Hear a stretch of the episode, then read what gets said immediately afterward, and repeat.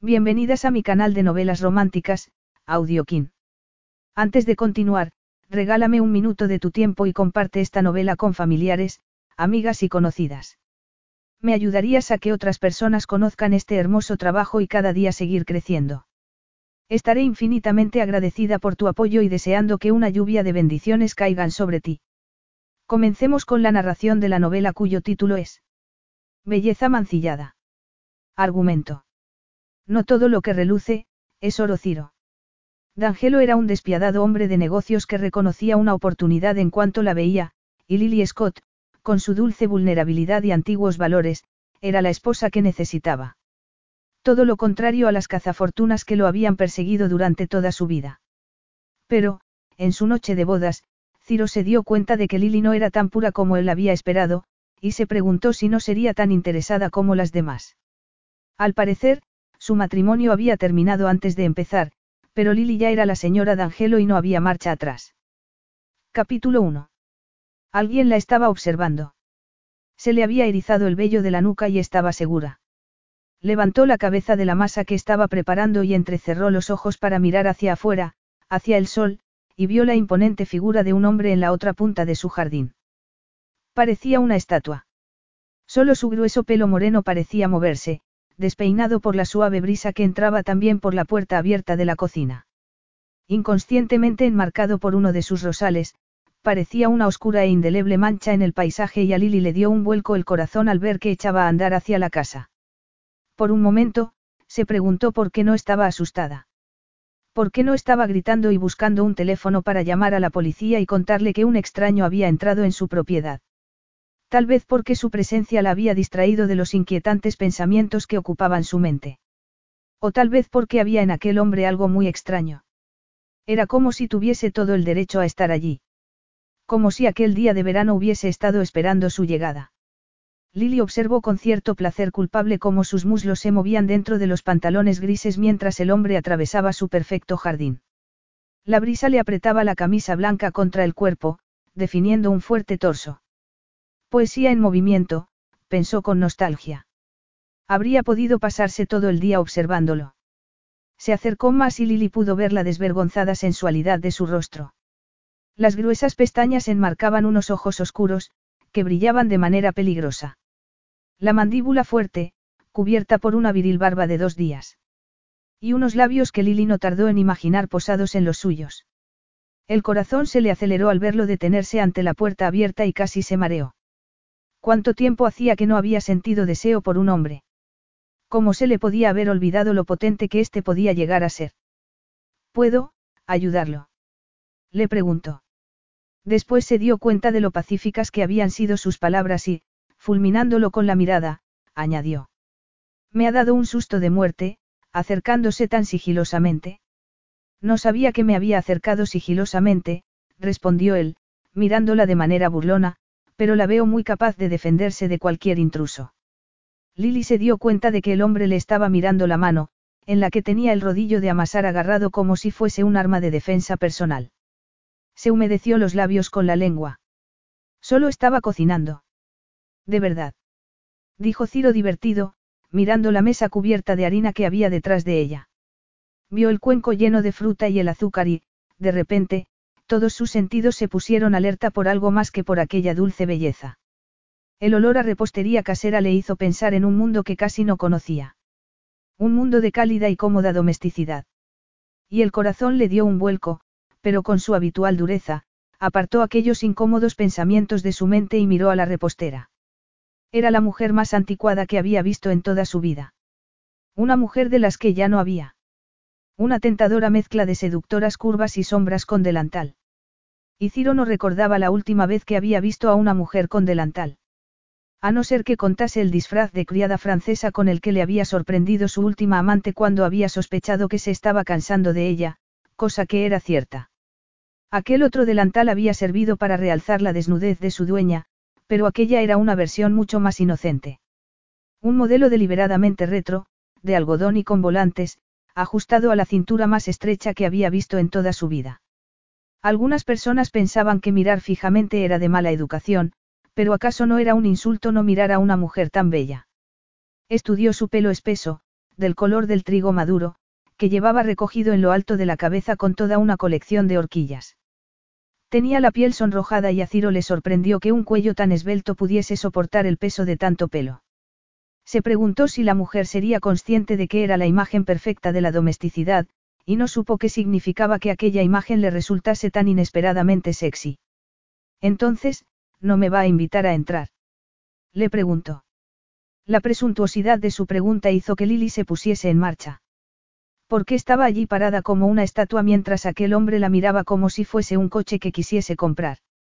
No era ese el motivo por el que los hombres pensaban que podían conseguirlo todo con su comportamiento arrogante, porque mujeres como ella se lo permitían. ¿Acaso no había aprendido nada de su pasado? No, no voy a invitarlo a entrar. Podría ser un asesino. Le aseguro que en lo último en lo que estoy pensando es en matarla, le respondió él. La miró a los ojos y Lily se sintió aturdida. Y usted no parece en absoluto asustada, añadió con voz melosa. Ella se tragó el nudo que se le había hecho en la garganta. Era cierto que no estaba precisamente asustada. Al menos, en el sentido convencional de la palabra. Pero había algo en el que hacía que el corazón le latiese a toda velocidad. Y el sudor de sus manos iba a estropearle la masa si no tenía cuidado. No sé si sabe que lo normal cuando uno llega sin avisar a una cocina ajena es presentarse, le contestó ella remilgadamente.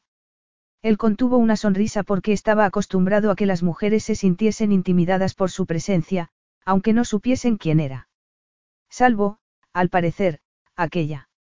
Intrigado por la novedad, inclinó la cabeza y dijo. Me llamo Ciro D'Angelo. Ella lo miró fijamente a los ojos y comentó. ¿Qué nombre tan peculiar? Yo soy un hombre peculiar. Lily hizo un esfuerzo por ignorar aquella fanfarronada, sobre todo porque sospechaba que era cierta. Y es italiano. Lo cierto es que soy napolitano, respondió él, encogiéndose de hombros. No es lo mismo. ¿Por qué? Tardaría mucho tiempo en explicárselo, Dolcetsa. A Lily se le aceleró todavía más el corazón al oír cómo decía aquella palabra que no sabía lo que significaba. Quería que le explicase la diferencia entre ser napolitano e italiano, pero tuvo la sensación de que eso la pondría en una situación todavía más complicada. Así que miró el reloj que había colgado en la pared y le dijo. Un tiempo del que me temo que no dispongo. Y sigo sin saber qué está haciendo aquí, señor D'Angelo. No sé si sabe que está en una propiedad privada. Ciro inclinó la cabeza con satisfacción porque su pregunta le gustó. Significaba que la noticia de su nueva adquisición todavía no se había hecho pública. Eso era bueno. Odiaba la publicidad, pero sobre todo odiaba que sus negocios se hiciesen públicos antes de estar cerrados. La pregunta le hizo preguntarse quién era ella. La mujer que vendía aquella casa era de mediana edad. Hizo un esfuerzo por recordar un nombre. Scott, sí, Suzy Scott. Una mujer que iba vestida de manera inapropiada para su edad, demasiado maquillada y que tenía una manera de mirar a los hombres que solo podía calificar de hambrienta. Frunció el ceño. Podía ser aquella diosa doméstica su hija.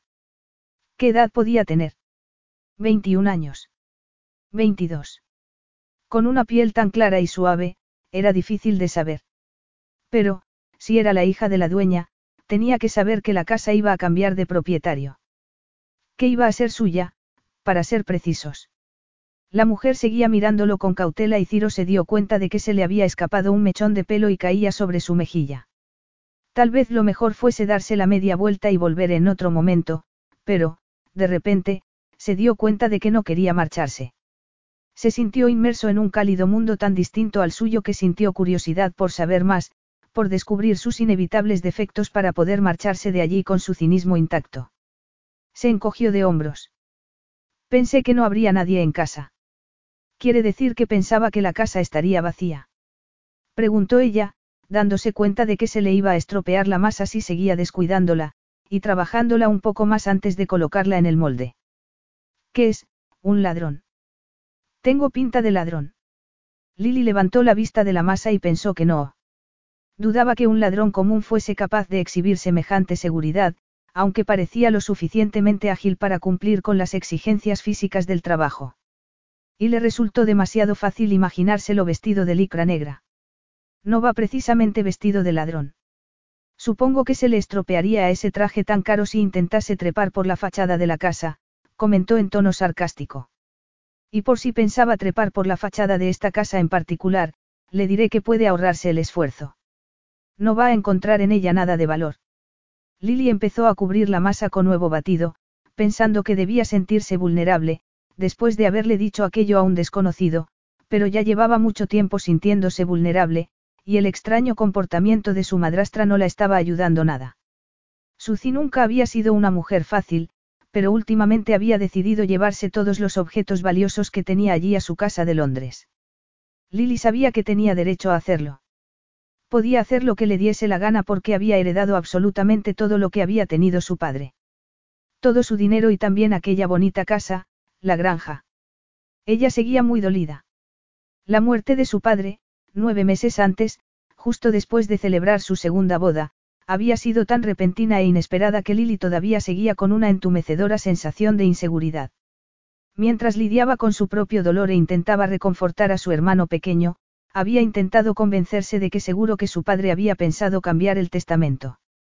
Ningún padre querría que sus dos hijos se quedasen sin ningún respaldo económico, no. Pero lo cierto era que no había llegado a hacerlo y que todas sus propiedades habían ido a parar a manos de su joven esposa, que parecía haberse tomado su nuevo estado de viudedad alarmantemente bien. Suzy se había llevado a su casa de Londres hasta el collar de perlas que había pertenecido a la madre de Lily, que le había prometido que algún día sería suyo y que, probablemente, jamás volviese a ver.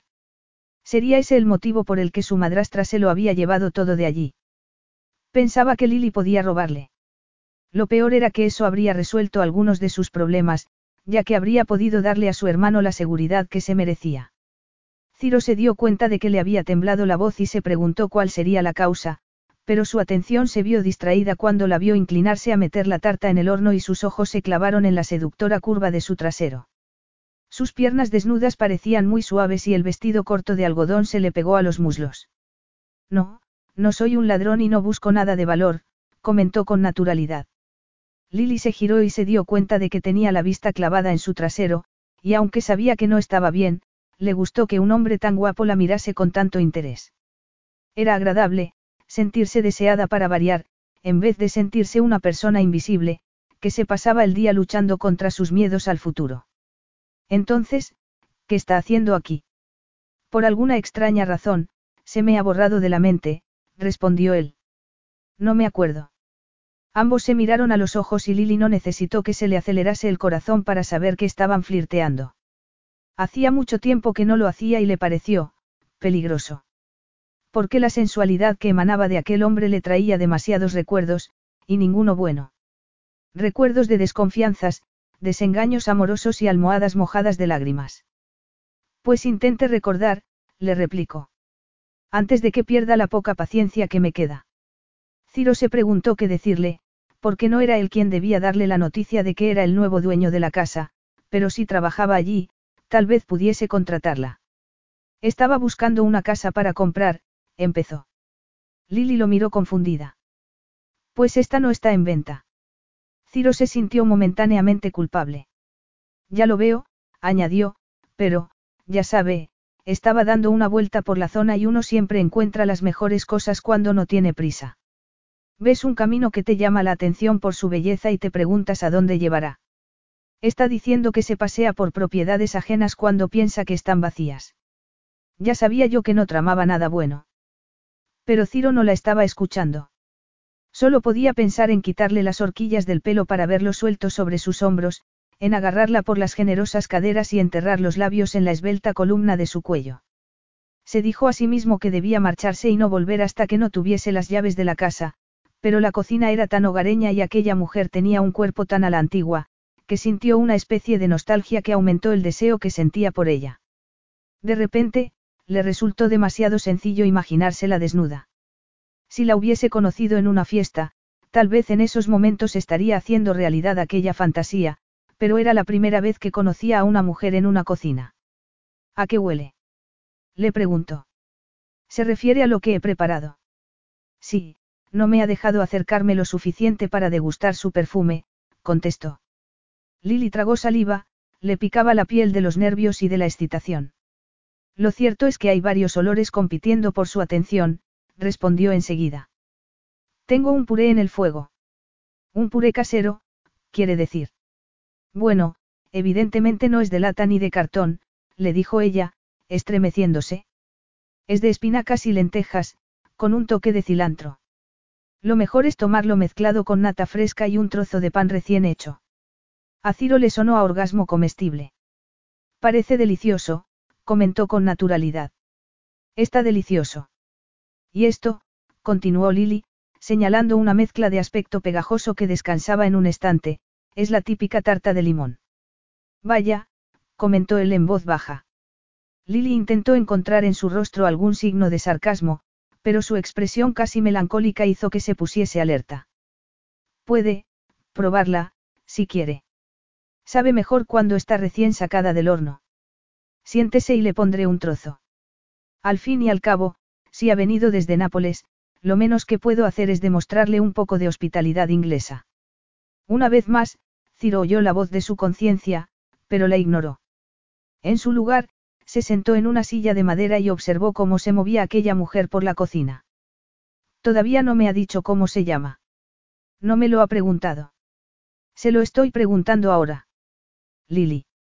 Él recorrió su rostro con la mirada y detuvo la vista en la curva de sus labios. Bonito nombre. Ella se giró a sacar una jarra de leche de la nevera y odió que un cumplido tan insignificante consiguiese ruborizarla. Muchas gracias. Supongo que también tiene apellido. ¿O eso es secreto de Estado? Muy gracioso, le respondió ella. Lily Scott. Scott. Sí, Scott, como el famoso explorador inglés. Ah, sí, dijo Ciro, pensando en lo que eso significaba. Tenía que ser pariente de la vendedora, pero ¿cómo era posible que no supiese que acababan de vender la casa? Ni siquiera era consciente de que la habían puesto a la venta. Frunció el ceño al darse cuenta de que ya era demasiado tarde para contárselo de una manera decente. Aunque eso no era cierto. Si hubiese sido mayor, o un hombre, o si fuese evidente que solo trabajaba allí, no le habría costado lo más mínimo decirle que era el nuevo dueño de aquella casa. Era su belleza lo que le estaba haciendo dudar acerca de contárselo. Además, no era él quien debía hacerlo. Esperó a que hubiese servido el té y aceptó un trozo del delicioso pastel que ya no le apetecía antes de volver a abordar el tema. Entonces, vive aquí. Lily estaba tan absorta observando su perfecta barbilla que no se paró a pensar antes de responder. Por supuesto que vivo aquí. ¿Dónde pensaba que? Entonces vio algo en su mirada que le hizo cambiar de tono de voz y dejar la taza de la que había estado a punto de beber. Ah, ya entiendo, añadió muy despacio. Ha pensado que trabajaba aquí. Que era una empleada. La cocinera, tal vez. O el ama de llaves. Yo no. No hace falta que lo niegue, ni que se disculpe. Lily se quejó por haber estado soñando despierta y haber pensado que le gustaba a aquel hombre cuando él solo la había visto como a una criada. Estupendo, Lily, se dijo a sí misma. Su radar con los hombres seguía tan estropeado como siempre. Sacudió la cabeza. Quiero decir, que es normal que alguien como yo no viva en una casa así. Es demasiado grande y demasiado cara. Yo no he dicho eso, le dijo él. No ha hecho falta, pensó Lily. De todas maneras, ¿por qué negar algo que en el fondo era verdad? Se ganaba la vida haciendo tartas y no tenía dinero para gastárselo en ropa cara, ya que se lo gastaba casi todo en pagar el internado de su hermano Johnny. Aunque tal vez Ciro D'Angelo le hubiese hecho un favor. Tal vez había llegado el momento de reconocer que ya nada era lo mismo. Tenía que aceptar que las cosas habían cambiado y que ella también debía cambiar. Ya no era la niña mimada de la casa, porque sus padres habían fallecido los dos. Su madrastra no era la mujer malvada de los cuentos. La toleraba, pero no la quería. Y dado que su padre había fallecido, Lily tenía la sensación de que en esos momentos solo era un estorbo. Se obligó a decirlo en voz alta, manteniendo su orgullo. Esta es la casa de mi madrastra. En estos momentos no está, pero no tardará en volver. De hecho, debe de estar a punto de llegar, así que debería marcharse. Ciro se puso en pie y notó cómo la ira iba creciendo en su interior. ¿Por qué no le había dicho su madrastra que había vendido la casa? Que habían llegado a un acuerdo y que el trato quedaría cerrado en un par de días. Al final de la semana empezaría a transformar aquella casa familiar un tanto descuidada en un hotel de vanguardia. Frunció el ceño. ¿Qué iba a ser de aquella belleza cuando eso ocurriese? Hizo un último esfuerzo porque dejase de fulminarlo con la mirada y le dedicase una sonrisa con aquellos preciosos labios. Se encogió de hombros de manera exagerada, cosa que a las mujeres siempre les resultaba irresistible, sobre todo cuando acompañaba el gesto de una expresión compungida. Pero si todavía no me he comido el pastel. Lily intentó ser fuerte, consciente de que el seductor brillo de sus ojos solo pretendía manipularla. Era un impostor y ella había estado a punto de rendirse a sus encantos. Tendrá otra oportunidad de probarlo. Lo tienen igual en el salón de té del pueblo. Puede comprarlo cuando quiera, le informó. Y ahora, si me perdona, tengo que ocuparme de la tarta que hay en el horno y no me puedo pasar todo el día charlando. Adiós, señor D'Angelo. Le señaló hacia la puerta mientras sonreía con frialdad y un segundo después la estaba cerrando detrás de él y Ciro se encontró una vez más en el jardín. Frustrado, clavó la vista en la madreselva que crecía alrededor de la pesada puerta de roble. Era la primera vez que una mujer lo echaba. La primera vez que una mujer le hacía sentir que iba a morirse si no probaba la suavidad de sus labios. Y la primera vez que una mujer lo miraba como si no le importase no volver a verlo jamás. Tragó saliva mientras el deseo se veía reemplazado por una mezcla de sentimientos que prefería no empezar a analizar. ¿Por qué se dio cuenta de que no había pensado en Eugenia? Ni una sola vez. Capítulo 2. No lo entiendo, dijo Lily palideciendo, mirando a su madrastra como si esperase que ésta se diese la vuelta y admitiese que todo había sido una broma. ¿Qué es lo que no entiendes? Le preguntó Suzy Scott con gesto impávido desde la ventana del salón. Es muy sencillo, Lily. La casa está vendida. Ella tragó saliva y negó con la cabeza. No puedes hacer eso. Susurró. ¿Qué no puedo? replicó Suzy, arqueando las cejas perfectamente depiladas. Me temo que sí. Y lo he hecho. Los contratos están firmados. Lo siento, Lily, pero no tenía alternativa. ¿Pero por qué? Esta casa ha pertenecido a mi familia durante. Sí, ya lo sé, la interrumpió Suzy en tono cansado. Durante siglos. Tu padre siempre me lo decía, pero eso no tiene nada que ver con la fría y cruda realidad. Tu padre no me ha dejado ninguna pensión, Lily. No sabía que iba a morirse. Y yo necesito el dinero, continuó su madrastra, todavía sin cambiar de expresión. No tengo ingresos y necesito vivir de algo. Lily apretó los labios temblorosos e intentó controlar su ira. Quería sugerirle a su madrastra que buscase trabajo, pero sabía que no merecía la pena decirle eso, ni tampoco que dejase de comprarse ropa de diseño. ¿Pero qué voy a hacer yo? Le preguntó. Y, sobre todo, Johnny. Ya sabes que puedes pasar alguna temporada en mi casa de Londres, aunque también sabes lo pequeña que es. Sí, Lily lo sabía, pero en esos momentos solo podía pensar en su hermano. Su querido hermano que ya había sufrido demasiado en sus 16 años de vida. Johnny no podría vivir en Londres, contestó, intentando imaginarse al adolescente rodeado de las antigüedades que Suzy tenía en su casa de la capital. Suzy se tocó el diamante que colgaba de su cuello. Es evidente que Johnny no puede venir a mi casa, a manchármela con sus zapatones, por eso lo he arreglado para que sigáis viviendo aquí. Lily vio un rayo de esperanza al oír aquello. Aquí. Repitió. En la casa. No, en la casa, no, replicó su madrastra. ¿Cómo va a tolerar eso el nuevo dueño? Pero he hablado con Fiona Beston. ¿Has hablado con mi jefa? Preguntó Lily confundida. Fiona era la dueña de Crumpets, los salones de té para los que Lily preparaba pasteles y en los que había trabajado de camarera desde que había terminado de estudiar. Fiona era una mujer de mediana edad con la que, que ella supiera, Suzy nunca había intercambiado más de dos palabras. ¿Y qué le has dicho exactamente? añadió. Suzy se encogió de hombros. Le he explicado cuál era la situación. Le he dicho que me he visto obligada a vender la casa y que eso os planteaba un problema de alojamiento. Supongo que es una manera de decirlo, comentó Lily, intentando controlar su tono de voz. Y está dispuesta a dejar que Johnny y tú viváis en el piso que hay encima del salón de té, así estarás al lado del trabajo. Lleva siglos vacío, Cualquiera diría que te estaba esperando. ¿No te parece una buena solución? Lily miró a su madrastra fijamente, incapaz de creer que aquello le pareciese buena idea. Sí, el piso llevaba siglos vacío, pero eso tenía una explicación. Nadie quería vivir al lado de la taberna del pueblo, que estaba abierta todo el día y parte de la noche. A ella no se le ocurría nada peor que terminar de trabajar y tener que subir las escaleras que llevaban al piso de dos habitaciones que había encima del salón de té, pero acaso tenía elección. Tenía que pensar en Johnny. Tenía que darle la seguridad que éste tanto quería y el hogar que tanto necesitaba. Bueno, ¿qué te parece? Le preguntó Suzy. Lily pensó que aquel era otro ejemplo de cómo la vida podía darte una bofetada, pero de qué servía hablar si todo lo que dijese iría a parar a oídos sordos. Luego iré a hablar con Fiona, respondió. Bien. Todavía aturdida por la noticia, Lily se preguntó si volvería a ver a Suzy después de aquello, o si su madrastra preferiría romper completamente la relación con ellos. Tal vez fuese lo mejor, dadas las circunstancias. ¿Por qué no me lo contaste, Suzy?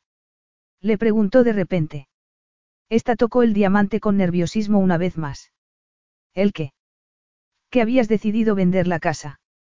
Tal vez así habría podido prepararme mentalmente. Tal vez podría haber buscado otra solución. ¿Por qué me lo has soltado así?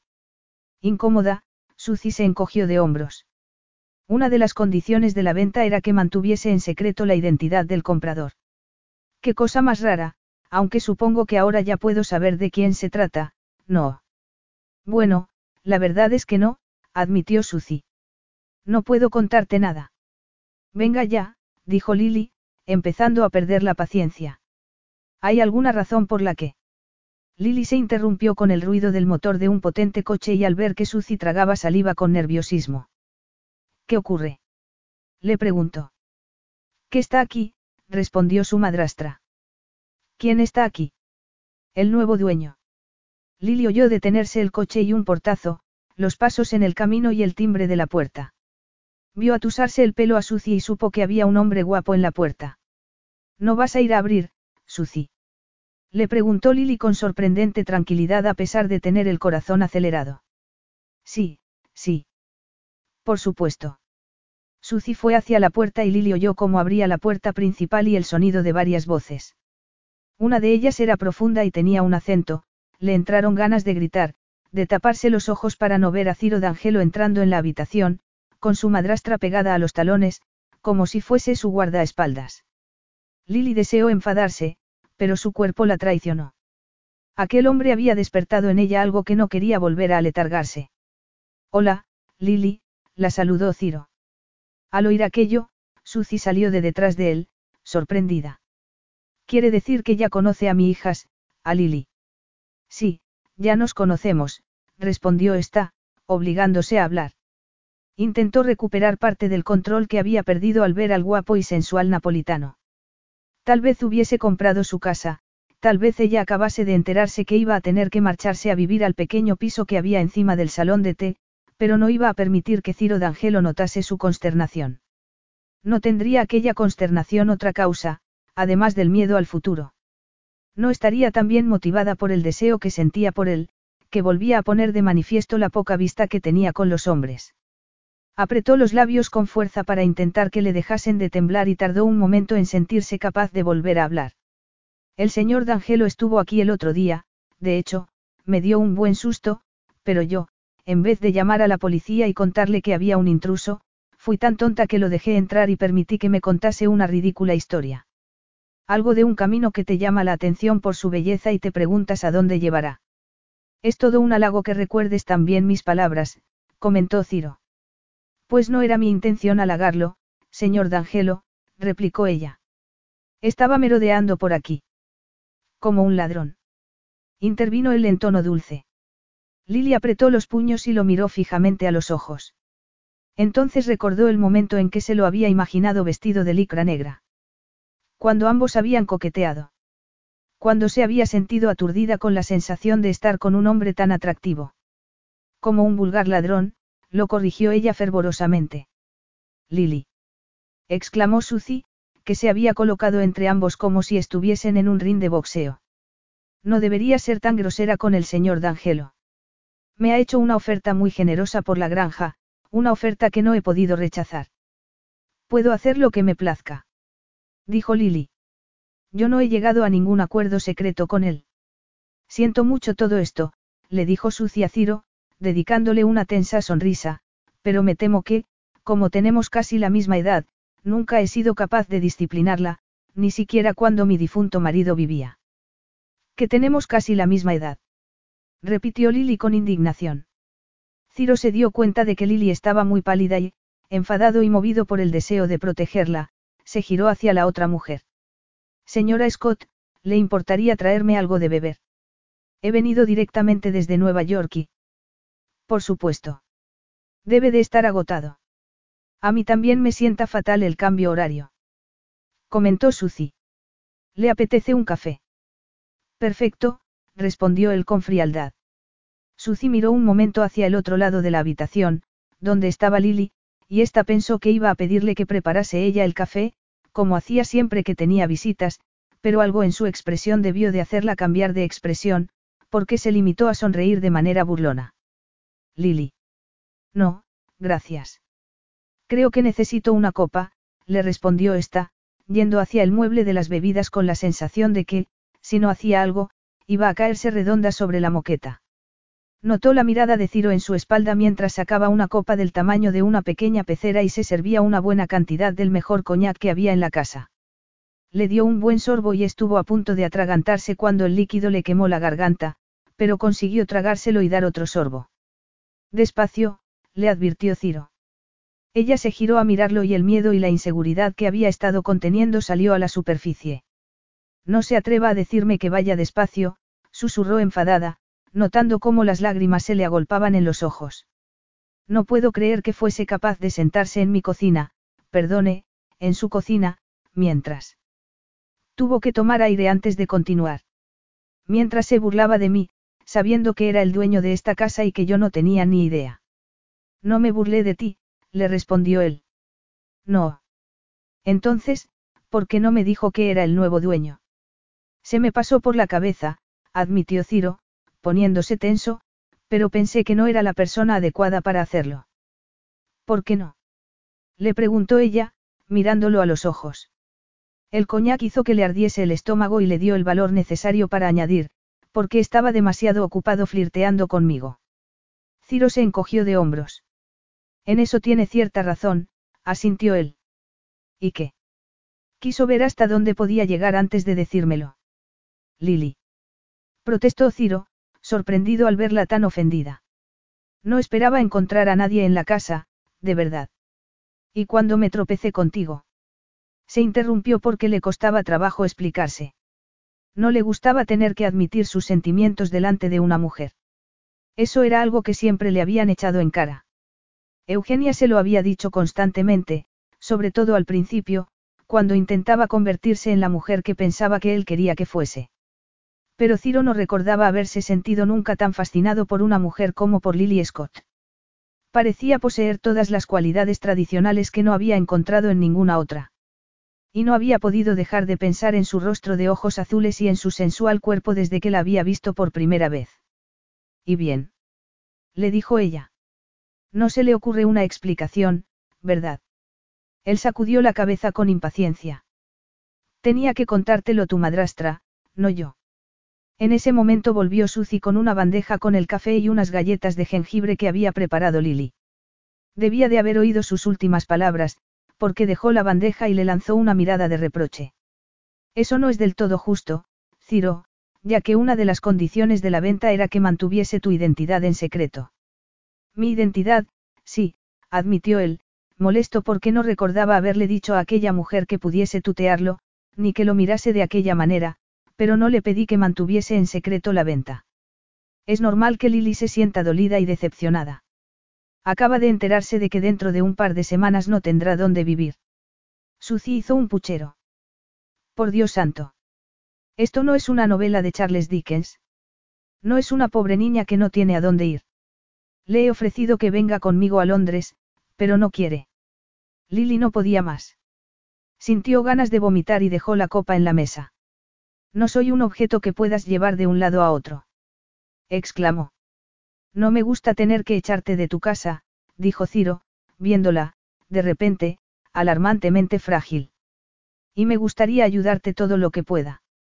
La miró a los ojos, odiando cómo respondía su cuerpo cuando ella lo fulminó con la mirada. Pues yo ni quiero ni necesito su ayuda, señor D'Angelo, espetó con toda la dignidad de la que pudo hacer acopio, teniendo en cuenta que estaba aturdida por el coñac que había bebido. Notó que se tambaleaba y vio moverse a Ciro.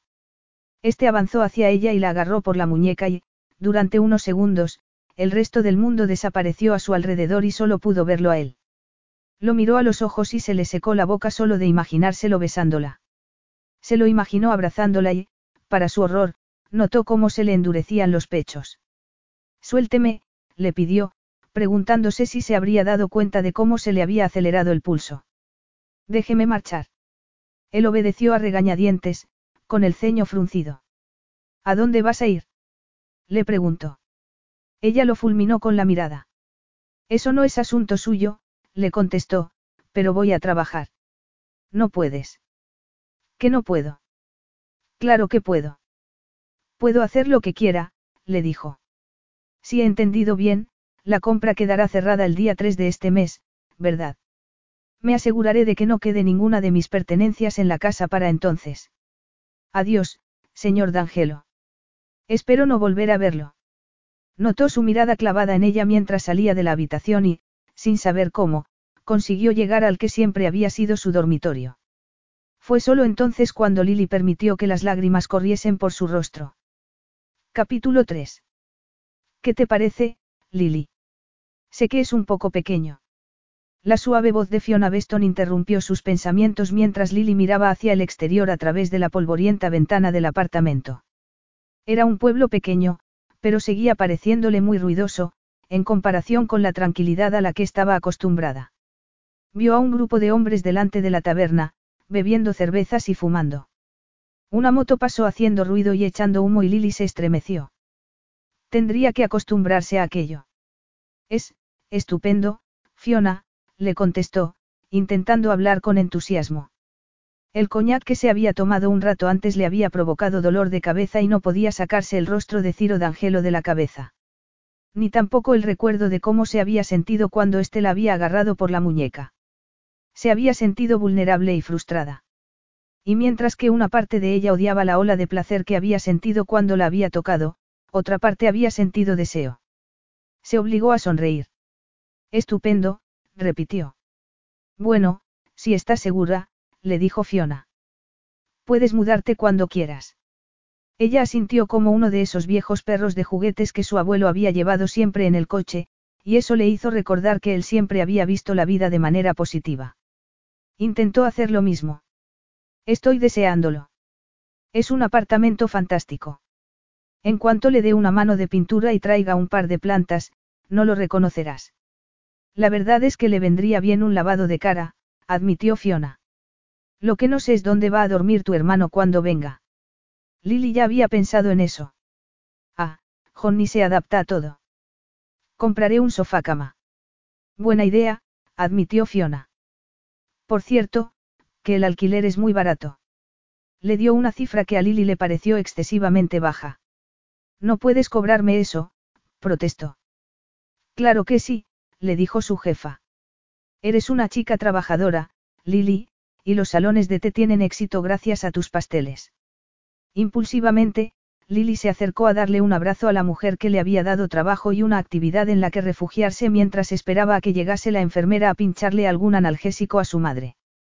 Con 18 años había pasado de trabajar los sábados y durante las vacaciones a trabajar a tiempo completo. Había empezado como camarera, hasta que Fiona había descubierto su talento para la repostería y le había pedido que se ocupase de los pasteles.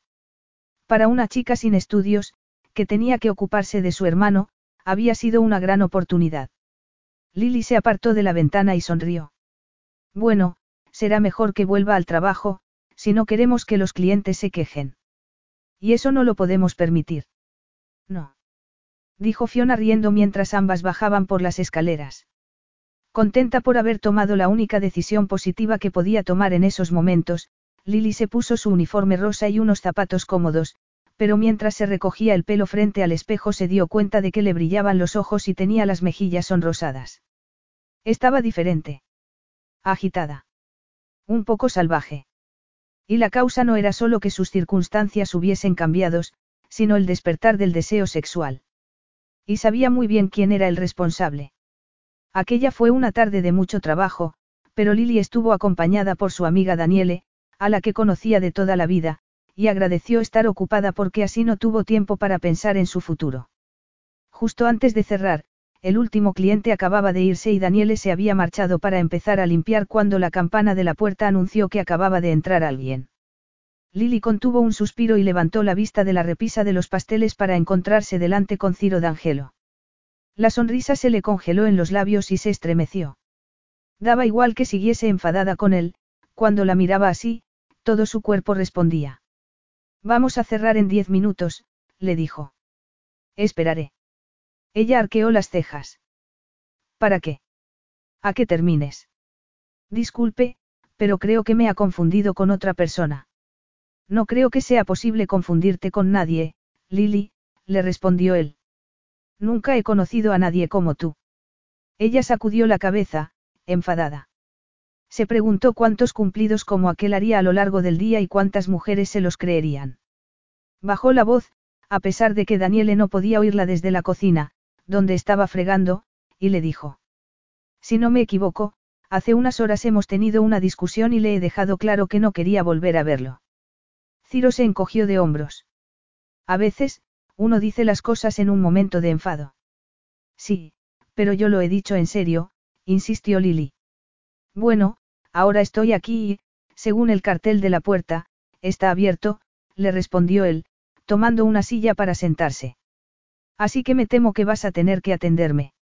Lily miró hacia la puerta con nerviosismo, con la esperanza y, al mismo tiempo, el temor de que Fiona volviese. Quería que aquel hombre se marchase y, a la vez, quería devorarlo con la mirada. Quiero que se marche, le dijo casi sin aliento. Él la retó con la mirada. No es verdad. Lily notó cómo se le endurecían los pechos. Tomó aire. Es evidente que no puedo echarlo. Él arqueó las cejas. En eso estoy de acuerdo, murmuró. Ella se miró el reloj. Tenemos exactamente siete minutos antes de cerrar, así que será mejor que me diga cuanto antes lo que quiere. Eso es fácil. Tarta de limón. Como la que me perdí la semana pasada. Me temo que no nos queda. Él sonrió. ¿Y qué me recomiendas entonces? Bueno, dado que soy yo la que prepara todos los pasteles que tenemos, los recomiendo todos. Ciro entrecerró los ojos. ¿De verdad? Sí, dijo ella, sacando la libreta para apuntar. Y solo nos queda de beber café o chocolate. ¿Qué va a tomar? Da igual. ¿El qué? No voy a tomar nada. Ciro se puso en pie y Lily sintió algo que la enfadó, sintió algo parecido a decepción. Ha cambiado de idea. Ese, Olmio cambiato idea. He cambiado de idea. Oírlo hablar en italiano la desorientó, lo mismo que el hecho de que se acercase más a ella. Deseó pasar la mano por su barba de dos días. Deseó tocarlo. ¿Qué significa eso? Le preguntó con desconfianza. Que estoy de acuerdo contigo. No quiero estar aquí sentado mientras me miras con esa cara de enfado. Me alegro de que se haya dado cuenta de que quiero que me deje en paz. No voy a hacerlo, le contradijo él sonriendo. No hasta que no me digas que vas a cenar conmigo. Lily notó calor en las mejillas. Se ha vuelto loco. Creo que un poco, sí, admitió él. ¿Por qué no he podido dejar de pensar en ti? No puedo dejar de recordarte en esa cocina, con las manos manchadas de harina y el delantal atado a la delgada cintura. Y, créeme, no es normal que piense tanto en una mujer. Supongo que lo normal es lo contrario, no. Comentó ella en tono sarcástico. Que las mujeres se obsesionen con usted nada más verlo. Es normal, pero mi indudable atractivo no es el motivo de mi presencia aquí. Quería decirte que me siento muy mal con lo ocurrido. Vaya, veo que al menos queda algo de justicia en este mundo. Ciro contuvo una sonrisa. Debí decirte que había comprado la granja, aunque tienes que entender que estaba en una posición difícil. A pesar de estar decidida a resistirse, Lily dudó porque le pareció verlo sinceramente arrepentido. Me lo tenía que haber contado Suzy, admitió. Sí, dijo él sonriendo, notando que Lily empezaba a ceder. Así que, si ya no estamos enfadados, ¿por qué no permites que te invite a cenar? Ella tomó aire. Tal vez lo mejor sería ser directa con él. Era evidente que a Ciro D'Angelo le gustaba jugar y ella no tenía relaciones sexuales fortuitas con ningún hombre, por muy rico y guapo que fuese. No suelo salir con hombres. Me cuesta creerlo. Pues créalo, porque es la verdad. Pues, en este caso, deberías hacer una excepción, murmuró él. Lily lo miró fijamente a los ojos oscuros, sus palabras eran como dedos que acariciasen de forma erótica su piel. Debía decirle que no. Sobre todo, porque estaba haciendo que quisiese cosas en las que no quería pensar. Cosas de las que se había olvidado. O, más bien, a la persona de la que se había olvidado. La mujer que había sido antes de que su prometido la dejase. Ciro D'Angelo hacía que desease seguir llevando medias de seda y ropa interior mínima, casi inexistente. Le hacía desear que la acariciase. Le hacía sentir cosas que había olvidado que podía sentir, como placer y deseo, y anhelo. Era como si aquel hombre llevase la palabra, peligro, escrita en la frente. No sé, dijo. Ciro sonrió. Le encantó verla dudar. Le encantó. Por favor. Me pregunto por qué un hombre de negocios tan cosmopolita y exitoso como usted ha comprado una enorme casa en la campiña inglesa. No lo sabes. ¿Cómo voy a saberlo? Al parecer, soy la última en enterarme de todo. Ciro hizo una pausa. Tengo planeado convertirla en un hotel. Lily abrió mucho los ojos. ¿Un hotel? Va a convertir la granja en un hotel. Inquirió horrorizada. Será un hotel precioso, con mucho gusto, se defendió él. Como todos mis hoteles. Pregunta por ahí, si no me crees. Pero el gusto era algo subjetivo, no. Lily se imaginó las habitaciones reformadas y con horribles camas con dosel. Pensó en las moquetas de color beige y en los jarrones con flores que había en los hoteles, que siempre le hacían pensar en un tanatorio. Y se supone que eso debe tranquilizarme. A Ciro le entraron ganas de contestarle que él no tenía por qué tranquilizarla, pero la deseaba tanto que decidió hacer caso omiso de aquella impertinencia. Si a cambio cenas conmigo, te diré que sí, puedes estar tranquila. Venga, Lily. Solo una noche. Una cena. ¿Qué es lo que te da tanto miedo? Ella se preguntó qué le diría si le contestaba que, todo. Si le contaba que, en esos momentos, el mundo entero le parecía un lugar aterrador. Que estaba preocupada por el futuro de su hermano. Y que ambos iban a tener que vivir en un apartamento minúsculo. Pero a pesar de sus miedos se dio cuenta de que se estaba convirtiendo en una persona solitaria. Intentó recordar cuándo había sido la última vez que se había sentido tentada a salir a cenar con un hombre. Su relación con Tom le había hecho daño, sí, pero tal vez sufriese todavía más si se encerraba en sí misma. Cuando había sido la última vez que había hecho algo atrevido, solo porque sí. ¿Por qué no salir a cenar con Ciro D'Angelo? No iba a ser tan débil como para terminar en la cama con él. No me gusta acostarme tarde, le advirtió. Ciro sonrió triunfante. ¿Cuál es tu número de teléfono? 407.649, le contestó. Él no se molestó en anotarlo. Sacó una tarjeta de su bolsillo y se la dio. Te llamaré, le dijo. Una figura apareció en la ventana. Era una mujer de mediana edad que llevaba varias jarras con mermelada. Ciro fue automáticamente a abrirle la puerta y se dio cuenta de que la mujer lo miraba con curiosidad. Luego salió a la luz del sol emocionado. Por un momento, había pensado que Lily Scott iba a negarse a cenar con él. Por un momento, había saboreado el desconocido sabor de la incertidumbre. Aunque, ¿Acaso no era así como se suponía que debían ser las cosas antes de que la emancipación hubiese hecho que las mujeres fuesen ridículamente fáciles? Antes de que pensasen que ser como los hombres era algo bueno. Antiguamente, los hombres tenían que esforzarse para poder acostarse con una mujer, y aquella era la primera vez que le ocurría a él. Volvió a mirar por última vez hacia el salón de té, donde vio de nuevo las curvas de Lily cubiertas de rosa en todo su esplendor y sintió todavía más deseo. Era consciente de lo mucho que la deseaba. Apretó los labios y puso un gesto que cualquiera que lo conociese habría reconocido al instante. Un gesto que significaba que iba a conseguir lo que se proponía. Porque por mucho que intentase resistirse, Lily Scott pronto estaría en su cama. Al fin y al cabo, solo era humana. Capítulo 4. Había sido una estupidez aceptar la invitación y Lily no sabía por qué lo había hecho. Debía llamar a Ciro D'Angelo y decirle que había cambiado de opinión. Aunque lo que no sabía era qué excusa ponerle para no parecer una floja. Lo siento, Ciro, pero me haces sentir todas las cosas que prometí que no volvería a sentir. Me haces morir de deseo cuando te miro y no puede ser. Ya no.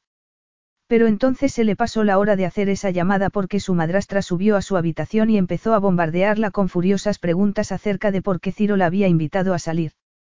Cuando por fin consiguió deshacerse de ella, Lily se dio una ducha rápida y entonces su hermano llamó desde el internado.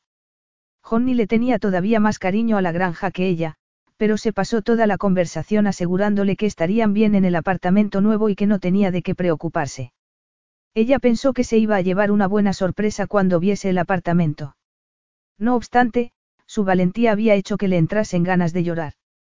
Cuando colgó el teléfono eran casi las ocho y solo le dio tiempo a pintarse los labios y a recogerse el pelo rápidamente. Dudó acerca de qué ponerse, pero terminó decidiéndose por un vestido que siempre le subía el ánimo. Era estilo años 50 y le sentaba muy bien, de color azul y con un escote generoso, pero como le llegaba a los tobillos no resultaba demasiado atrevido. Y eso era importante esa noche. No quería que Ciro D'Angelo se equivocase con ella. No quería que pensase que iba a caer rendida a sus pies como las demás. Oyó su coche en el camino poco después de las ocho y tomó el bolso. Su madrastra la esperaba enfadada al lado de la puerta, como un perro guardián. ¿Sabes qué clase de hombre es? inquirió. Estoy segura de que tú vas a decírmelo, respondió Lily. Es un multimillonario famoso en todo el mundo por sus sofisticadas conquistas. Un hombre que sale con modelos y herederas. ¿Dónde encajas tú en ese mundo, Lily?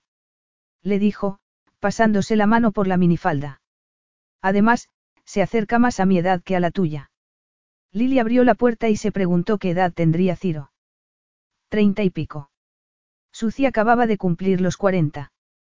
Se estremeció al pensar en su bella madrastra pasando las uñas rojas por el pelo moreno de Ciro. Sintió náuseas. ¿Qué intentas decirme? ¿Qué está fuera de tu alcance? Exclamó Suzy, haciendo un esfuerzo por sonreír. Te lo digo por tu propio bien, Lily. No quiero que te hagan daño. Por supuesto que no, le dijo esta en voz baja antes de cerrar la puerta tras de ella. Con piernas repentinamente temblorosas, fue hasta donde Ciro estaba saliendo del coche. Y a pesar de sus dudas acerca de los motivos de su madrastra, entendió lo que Suci había querido decirle. Fuera de su alcance. Con aquel traje caro y la piel dorada por el sol parecía haber caído de otro planeta. No obstante, no le parecía el hombre seductor que Suci le había descrito. De hecho, la estaba mirando con una increíble sonrisa en los labios.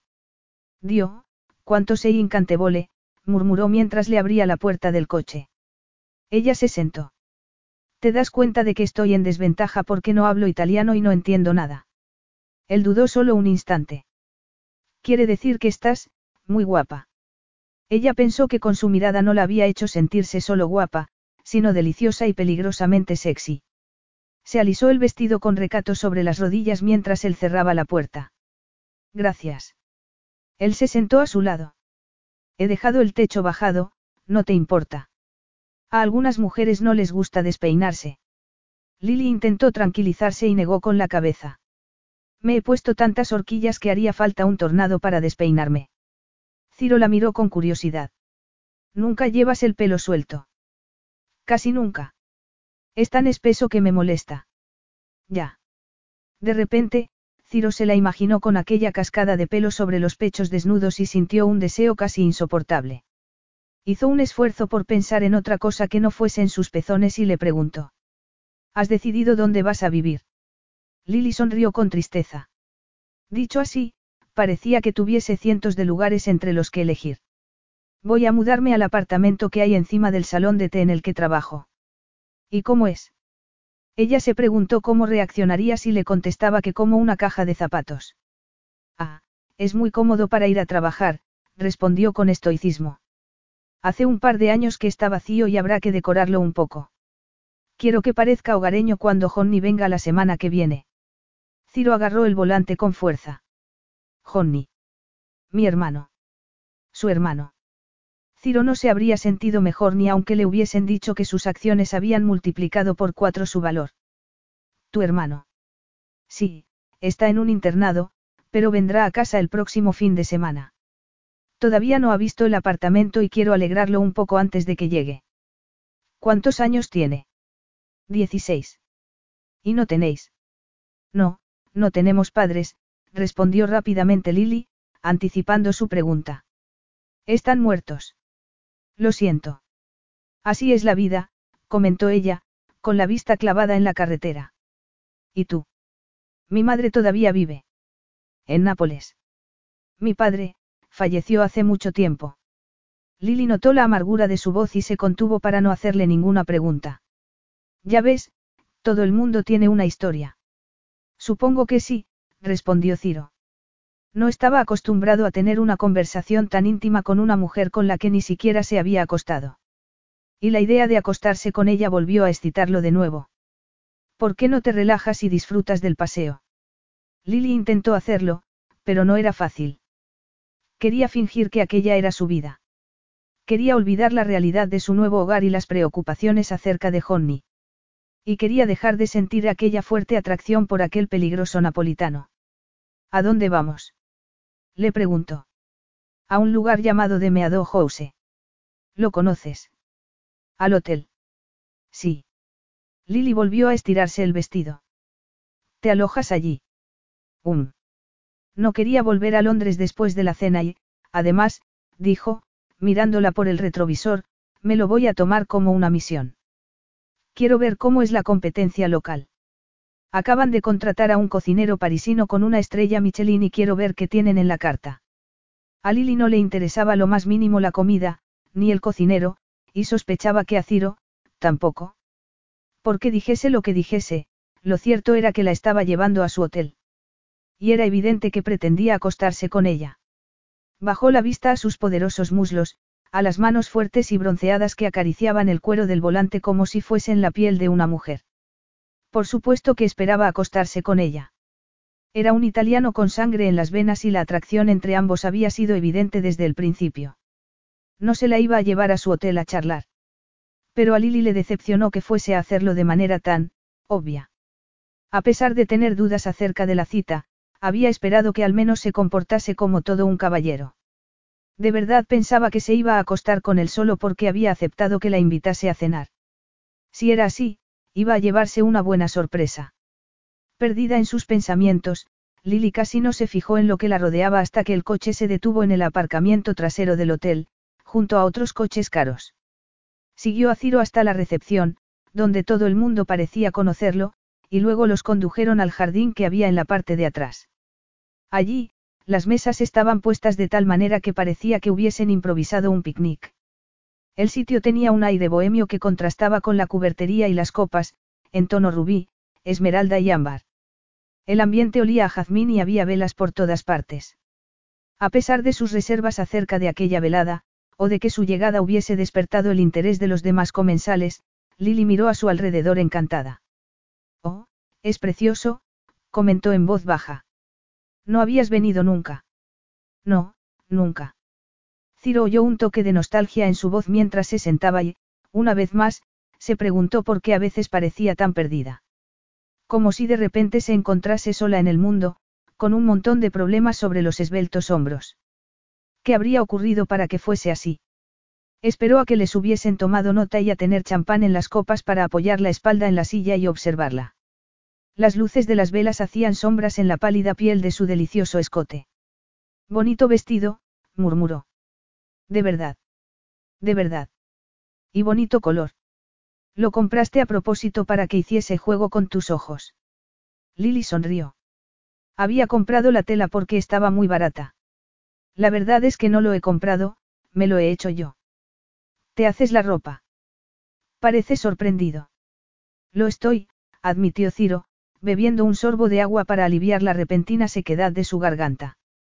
No suelo encontrarme con mujeres tan hábiles, ni tan trabajadoras. No. Preguntó Lily sin poder evitarlo. ¿Y con qué clase de mujeres sueles encontrarte? Hubo unos segundos de silencio durante los que Ciro consideró la pregunta. Pensó en mujeres que eran la antítesis de aquella dulce criatura. Pensó en Eugenia, con su impecable pedigrí y su bella y calculada expresión. Y miró a Lily a los ojos y no hubo otra cosa en el mundo más que ella. Con ninguna que importe, respondió. Ya llega la comida. El camarero les llevó unos platos con rodajas de calabacín salpicadas de queso de cabra, todo artísticamente dispuesto, y Lily lo miró y se preguntó si sería capaz de hacerle justicia, ya que casi no tenía apetito. Tal vez a Ciro le ocurriese lo mismo, a juzgar por la manera en la que estaba comiendo. Ninguno de los dos se terminó el plato, que fue reemplazado por otro con pescado y verduras, y Lily se obligó a comer un poco más. Después de masticar un bocado, levantó la vista y vio que Ciro la estaba observando. Tengo espinacas entre los dientes. Preguntó. Él negó con la cabeza. Tienes los dientes perfectos. Es solo que siento curiosidad por ti. Ella apartó el plato y tomó su copa de vino. ¿En qué aspecto? Quiero saber por qué vas a dejar la granja para irte a vivir al apartamento que hay encima del salón de té con tu hermano. ¿Por qué mi padre no hizo testamento? ¿Por qué? Lily agarró la copa con fuerza. ¿Por qué se casó después de que mi madre muriese, con una mujer mucho más joven que él? Y supongo que, estaba demasiado ocupado con ella como para acordarse de poner los papeles al día. Aunque casi no tuvo tiempo. Solo llevaban diez meses casados cuando le dio un infarto. Lo siento, le dijo Ciro sin más.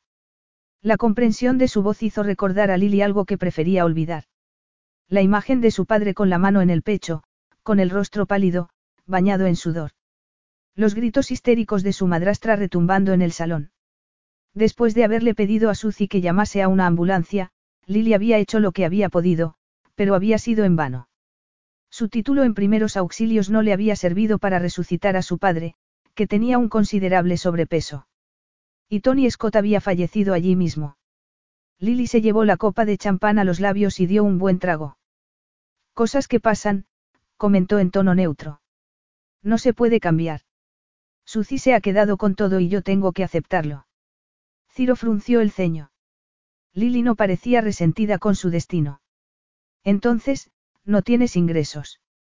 Sí, respondió ella, poniéndose a la defensiva. Tal vez no esté a tu altura, pero gano dinero con mis tartas y pasteles, y trabajando de camarera, por si se te había olvidado. Ciro se contuvo para no contestarle que eso no era ganar dinero.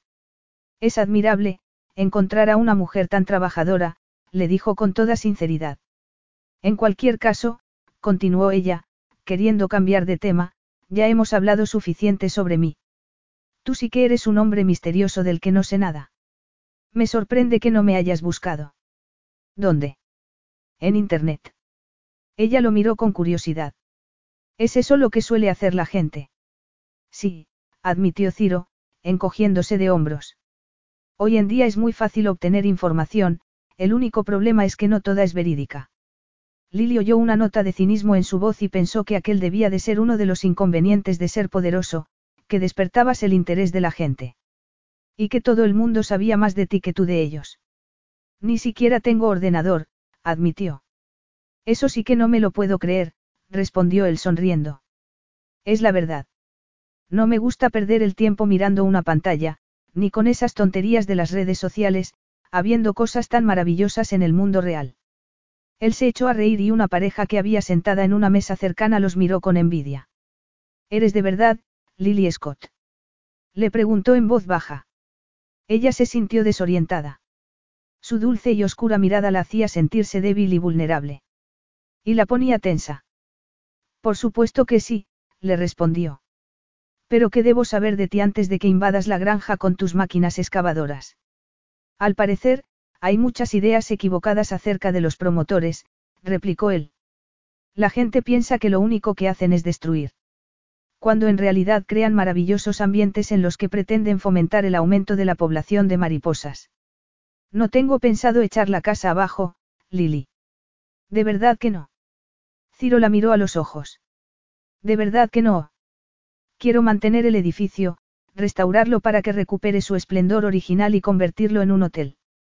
El tipo de hotel en el que la gente paga mucho dinero para poder disfrutar de la tranquilidad y los lujos. Lily lo miró fijamente. No le alegraba saber que su casa iba a convertirse en un hotel. Que la gente iba a alojarse en la habitación en la que ella había nacido, pero, si su madrastra iba a venderla de todos modos, tal vez no estuviese tan mal en manos de Ciro D'Angelo. Eso no suena tan mal, admitió con cautela. Me alegra contar con tu aprobación, le dijo él muy serio. Yo no diría tanto. Y sigues sin hablarme de ti. ¿Qué quieres saber exactamente, Dolcetsa? Lily quería saber cómo eran sus besos. ¿Tienes hermanos? No. ¿O cómo era estar apretada contra su fuerte cuerpo? Hermanas. No. Haciendo un esfuerzo, Lily apartó aquellos pensamientos de su mente. Tuviste una, niñez feliz. Ciro frunció el ceño y se preguntó si debía contarle directamente la verdad. Que había pasado mucho tiempo solo, esperando a oír los tacones de su madre en las escaleras de mármol. Conteniendo la respiración hasta descubrir si llegaba sola o acompañada. Se encogió de hombros. No estuvo mal. No estuvo mal. Repitió ella. ¿Hemos venido a cenar o a hacer terapia? Preguntó él con gesto imperturbable. Lo siento, no pretendía entrometerme, respondió Lily en voz baja. Pero Ciro ya lo sabía. Estamos hablando de algo que ocurrió hace mucho tiempo, algo en lo que prefiero no profundizar. En el fondo, solo necesitas saber que soy un chico de Nápoles. Lily se echó a reír. Claro. Él se inclinó hacia adelante. ¿Qué está deseando besar a la mujer que tiene enfrente? Lily dejó su copa por miedo a que se le cayese. Para, le susurró. ¿Por qué?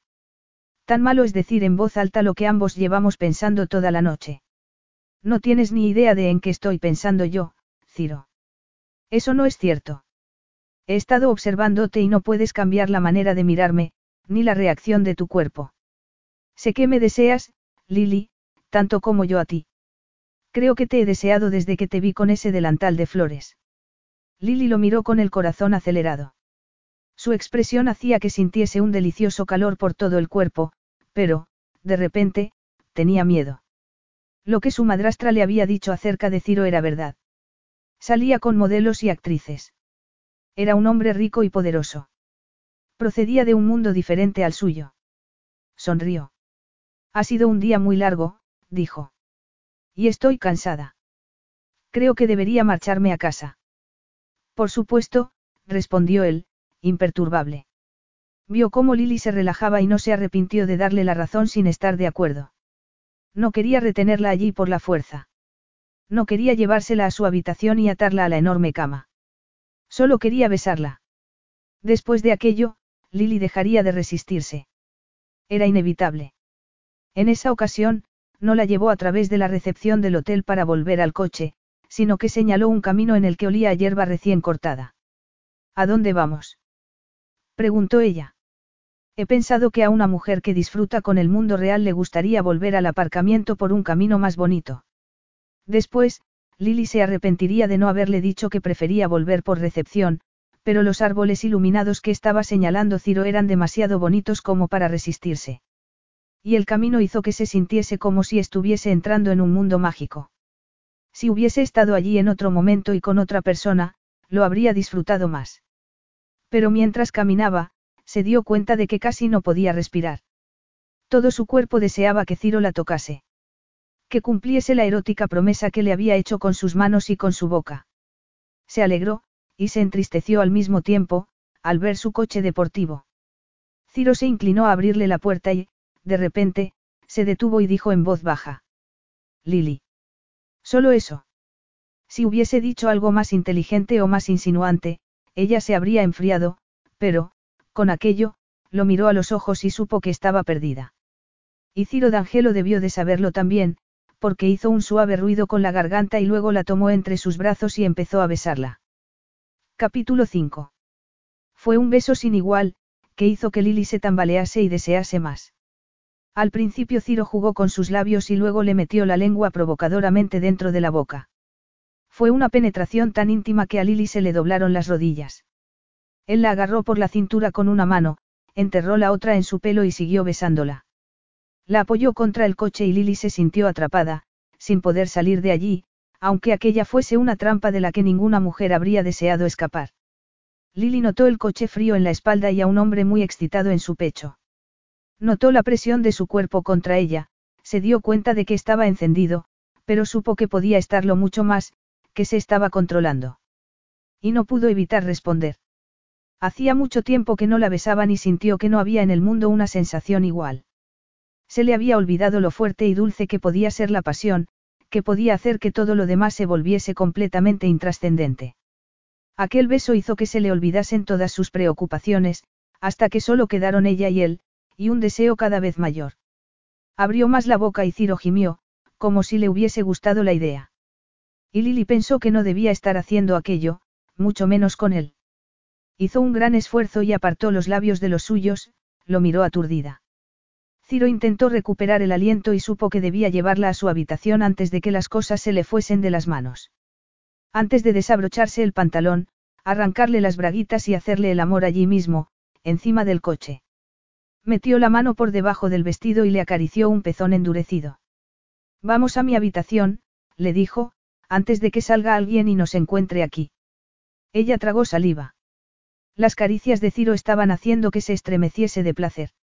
Y tenía su erección pegada al vientre. Él le había pedido que fuesen a su habitación. ¿Qué implicaría eso? Pasar por delante del personal del hotel y sentirse muy avergonzada a la mañana siguiente. ¿Qué estaba haciendo? Puso las manos en el pecho de Ciro y lo apartó. Ni lo sueñes, le dijo. Ciro frunció el ceño y, por un momento, pensó que era una broma, pero luego la vio apretar los labios con determinación. ¿No quieres hacer el amor conmigo? Le preguntó. ¿Hacer el amor? replicó ella. Así lo llamas a tener sexo al aire libre, contra un coche. A Ciro aquella acusación le pareció un poco injusta, teniendo en cuenta que Lily había participado en el beso de buen grado, pero su indignación pronto se vio reemplazada por otra ola de deseo. De repente, no quiso verla enfadada, fulminándolo con la mirada. Quería volver a tenerla dulce y complaciente. Quería llevársela a su habitación y desnudarla muy despacio. Tumbarla en la cama y explorar su cuerpo con los ojos, con las manos y con la boca. Quería separar sus muslos y entrar lentamente en su calor. Es verdad que nos hemos dejado llevar, le dijo. Lily sacudió la cabeza, incapaz de creer lo que había hecho. Puedes llevarme a casa, Ciro. Si no, entraré al hotel y pediré un taxi. Ciro frunció el ceño con frustración. ¿Acaso Lily no se daba cuenta de que estaba rechazando a un hombre que tenía fama de ser uno de los mejores amantes de Italia? Por supuesto que voy a llevarte a casa, le dijo, abriendo la puerta del coche. Y no te preocupes, que no estoy tan desesperado como para tirarme encima de una mujer que me ha dicho que no. Lilia sintió, agradecida por no tener que llamar a un taxi. ¿Qué pensarían entonces en recepción? Gracias, le contestó con voz tensa, deseando que no le importase tanto lo que pensasen los demás. Pero lo cierto era que le importaba. Tal vez fuese consecuencia de cómo la había dejado su novio para casarse con otra. Aquello había afectado y seguía afectando a su comportamiento. Se abrochó el cinturón de seguridad y miró hacia adelante. Ciro se sentó delante del volante y cerró el techo del coche mientras le daba vueltas a la cabeza. De repente, se sentía perdido, y eso no le ocurría nunca. Nunca había dudado acerca de cómo comportarse con una mujer, salvo, tal vez, cuando había perdido la virginidad con 15 años. E incluso en esa ocasión se había sentido como pez en el agua. Aquellos pensamientos no saciaron su sed sexual, pero le hicieron entrar en razón. No era horrible que le sorprendiese que, por una vez, una mujer se comportase como una señora. ¿Acaso no admiraba en parte a Lily por haberlo rechazado? Giró la cabeza hacia ella y la vio mirando al frente. Tengo la sensación de que estás esperando que me disculpe por lo que acaba de ocurrir. Ha sido un error lamentable, le contestó ella con tranquilidad. Es todo. Ciro se agarró al volante, incapaz de creer lo que acababa de oír, si no se hubiese sentido tan frustrado hasta se habría echado a reír. Un error lamentable. Hablaba en serio. A juzgar por la expresión de su rostro, sí. Y siempre participas con tanto entusiasmo en los errores lamentables. Le preguntó con frialdad. Tal vez me haya dejado llevar por alguien con mucha más experiencia que yo. Seguro que había dicho aquello como una crítica, pero Ciro asintió satisfecho al darse cuenta de lo que significaba. Por supuesto que tenía más experiencia que ella. Solo una mujer inocente, o con mucha experiencia, habría actuado con semejante pasión para después mostrarse tan ofendida, y evidentemente no era lo segundo. Sus pensamientos fueron entonces hacia otra sorprendente dirección. La velada le había resultado muy divertida, salvo el frustrante final. Le había gustado hablar con ella. Lily quería ir despacio, ¿qué había de malo en eso? ¿Acaso no era lo que solía hacer la gente en el pasado? Imaginó lo que sería tener que esperar para acostarse con una mujer. Tener que contener el deseo sexual que iba creciendo en su interior. No tendría después como recompensa el sexo más sensacional del mundo. El coche entró en el largo camino de grava que llevaba a la granja y Ciro la vio mirar hacia las ventanas del piso de arriba, donde la luz estaba encendida, y ponerse tensa. La pondría nerviosa que su madrastra siguiese levantada, esperándola. Si era así, tal vez lo mejor era haberla llevado a casa. No sería bueno para su reputación haberlo hecho al día siguiente por la mañana, con Lily vestida de la misma manera que la noche anterior. Para aquí mismo, por favor, le pidió esta. Ya se había desabrochado el cinturón de seguridad e iba a abrir la puerta. No te preocupes, no te voy a morder, le contestó él. Lily pensó que era una ironía que le dijese aquello, cuando estaba deseando que le mordisquease los pechos endurecidos. Muchas gracias por la cena, añadió. Me lo he pasado muy bien. Ciro rió. Desde luego, era una mujer única. A pesar de la frustración, la novedad de la situación lo tenía entusiasmado. ¿Cuántas veces le había dicho una mujer que no, habiendo la química que había entre ambos? Ninguna. Lo normal era que viese a una mujer, la desease y se acostase con ella. Salvo en esa ocasión. Entonces, ¿cuándo vamos a volver a vernos? Lily tardó un segundo en girarse a mirarlo. Sabía que sería una locura volver a ponerse en una situación igual. Sabía que era peligroso, que corría el riesgo de que la volviesen a rechazar. Y no estaba segura de poder ser lo suficientemente fuerte como para controlarse si volvía a verlo. Sobre todo, si Ciro utilizaba sus encantos napolitanos para debilitarla. Incluso en esos momentos tenía que hacer un enorme esfuerzo para no lanzarse a sus brazos y perderse en la pasión de sus besos. Nunca, le respondió en voz baja. Ciro arqueó las cejas con incredulidad. Perdona. Ella se humedeció con la lengua los labios resecos. ¿Que no vas a volver a verme nunca? ¿Por qué no? ¿Por qué no creo que sea tu tipo de mujer? Él la traspasó con su mirada oscura y brillante. ¿No crees que debería ser yo quien decidiese eso? No, respondió Lily con firmeza, diciéndose que no podía permitir que su capacidad de persuasión le hiciese cambiar de opinión. Creo que en estos momentos no estás pensando con claridad. Vivimos en mundos diferentes, Ciro, y tú lo sabes. Tú eres un hostelero internacional de Nápoles. Y yo, una muchacha de pueblo que hace pasteles y se gana la vida trabajando de camarera. Tal vez nos encontremos alguna vez cuando empieces la reforma de la casa, pero, si lo hacemos, lo mejor será que nos sonriamos educadamente y que cada uno siga su camino. Ciro sacudió la cabeza. Sonreírse educadamente. Seguir cada uno su camino. Es que Lily no sabía la clase de hombre que era. Cuando sonreía a una mujer era porque quería acostarse con ella. Aún así, no se sintió indignado al oír aquello, sino que pensó que tenía que ser el destino. Y también era un reto.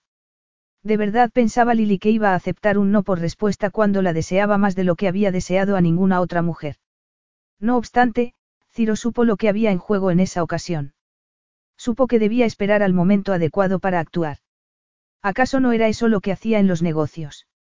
Salió del coche para abrirle la puerta y le tendió la mano para ayudarla a salir. Ella dudó un instante y separó los labios cuando sus manos se tocaron, como si una corriente eléctrica acabase de sacudirla. Lo mismo que a él. Ciro pensó que tenían una química única. Deseó volver a besarla y recordarle lo que se estaba perdiendo antes de volver a subirse al coche y marcharse de allí.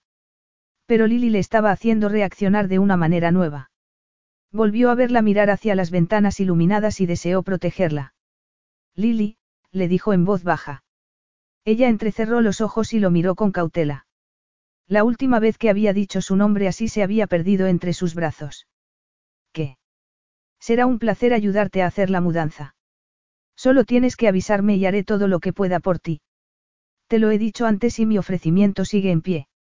Ella asintió, estaba demasiado tocada como para hablar y, de repente, se sentía tremendamente triste. No podía permitir que Ciro la viese despidiéndose de su anterior vida. Se obligó a sonreír. Es todo un detalle por tu parte, Ciro, pero prefiero hacerlo sola. Él apretó los puños, frustrado. Tu madrastra se va a marchar a vivir a Londres. Ella asintió. Eso es. Entonces, te vas a quedar aquí sola. Lily pensó que no era el momento de decirle que nunca había podido contar con Suzy. Que hacía mucho tiempo que estaba sola. Era el momento de convencerlo de que estaba bien así, aunque no lo creyese. Estaré bien. Se giró para marcharse, pero Ciro la agarró por la muñeca. Se dio cuenta de que tenía el pulso acelerado y el deseo de abrazarla fue casi insoportable, pero luchó contra él, tal y como había estado haciendo toda la noche. Prométeme una cosa, le pidió. Ella rió un instante. No puedo prometerte nada hasta que no sepa qué vas a pedirme. Ciro sonrió, él habría contestado exactamente lo mismo, dadas las circunstancias. Era una chica de pueblo, pero no tenía nada de tonta. Todavía tienes mi tarjeta. Lilia sintió, pensando en la tarjeta de color crema que llevaba en el bolso. Vene. Entonces, quiero que me prometas que, si tienes algún problema, con el apartamento o con tu hermano, o con lo que sea, me llamarás y permitirás que te ayude. Lo harás, Lily. Ella dudó. En esos momentos, Ciro parecía simbolizar todas las cosas que no tenía en la vida, fuerza, poder y seguridad. Si se hubiese tratado de cualquier otra persona, habría aceptado su ayuda, pero sabía que Ciro solo se estaba ofreciendo a ayudarla por un motivo, para conseguir que se acostase con él.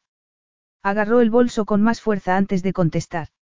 Te lo agradezco mucho, Ciro, pero ya te he dicho que no puedo aceptar tu ayuda, y te lo he dicho de verdad. Gracias otra vez por la cena y buenas noches. Y, dicho aquello, se alejó, consciente de que él seguía allí mirándola, porque no oyó el ruido de la puerta del coche. Solo oyó ulular a un búho a lo lejos. De hecho, no oyó el ruido del coche en el camino de gravilla hasta que no hubo llegado a su habitación, por suerte, sin que Suzy la oyese. Hasta que no se había quitado ya el vestido azul y lo había tirado al suelo con descuido, cosa que no hacía nunca. Una vez en ropa interior, se miró en el espejo de cuerpo entero y se llevó una mano al pecho para agarrárselo como Ciro se lo había agarrado un rato antes. Cerró los ojos y recordó el placer. Fue entonces cuando oyó su coche en el camino. Capítulo 6. Lily se estaba lavando la cara con agua helada cuando oyó el timbre de la puerta. Se quedó inmóvil y pensó en no responder, pero luego se dijo que seguro que era Fiona. Su jefa era la única persona que había ido a verla desde que se había mudado al apartamento. Nadie más había estado allí, salvo su hermano y... Contuvo una estúpida lágrima, se secó las manos y fue hacia la puerta. No tenía sentido esconderse y aislarse todavía más. Abrió la puerta y contuvo la respiración al ver quién había al otro lado. Estaba despeinado e iba vestido con una camiseta oscura y unos pantalones negros que se le ceñían a las piernas. Tú, susurró, con el corazón acelerado al recordar su beso en el aparcamiento. Recordó cómo le había apretado el pecho y cómo le había acariciado el pezón con el dedo pulgar. Durante unos segundos, había conseguido que volviese a sentirse como una mujer. Y ella lo había deseado, lo había deseado tanto que todavía tenía aquel momento grabado en la mente. Yo, dijo él, frunciendo el ceño al ver que Lily tenía el rostro lleno de churretes y los ojos rojos e hinchados. ¿Quién te ha dejado entrar? La otra camarera. Daniele, creo que se llama, pero eso no importa. ¿Qué ha pasado? Nada. Pues a mí no me lo parece, respondió él en tono irónico. Has estado llorando, Lily. He estado llorando. ¿Y qué? Tenía que haberte pedido permiso para hacerlo. Ciro frunció el ceño al ver que sentía un deseo incontenible de protegerla. Quería apretarla contra su pecho y decirle que no llorase, que él iba a secar sus lágrimas y a arreglarlo todo. ¿Puedo entrar? Le preguntó. Lily iba a decirle que no, pero se dio cuenta de que no era necesario, porque Ciro ya había entrado. Y era un error. Un enorme error. El apartamento le había resultado minúsculo con su hermano allí el fin de semana, pero Ciro hacía que pareciese de juguete. ¿Esto es todo? inquirió él con incredulidad. Ella pensaba lo mismo acerca del tamaño de su nueva casa, pero le molestó oír el comentario, ya que se había pasado tres días enteros decorándola antes de que llegase Johnny. Le había dado dos capas de pintura blanca para que pareciese más amplia. Había colgado espejos por todas partes.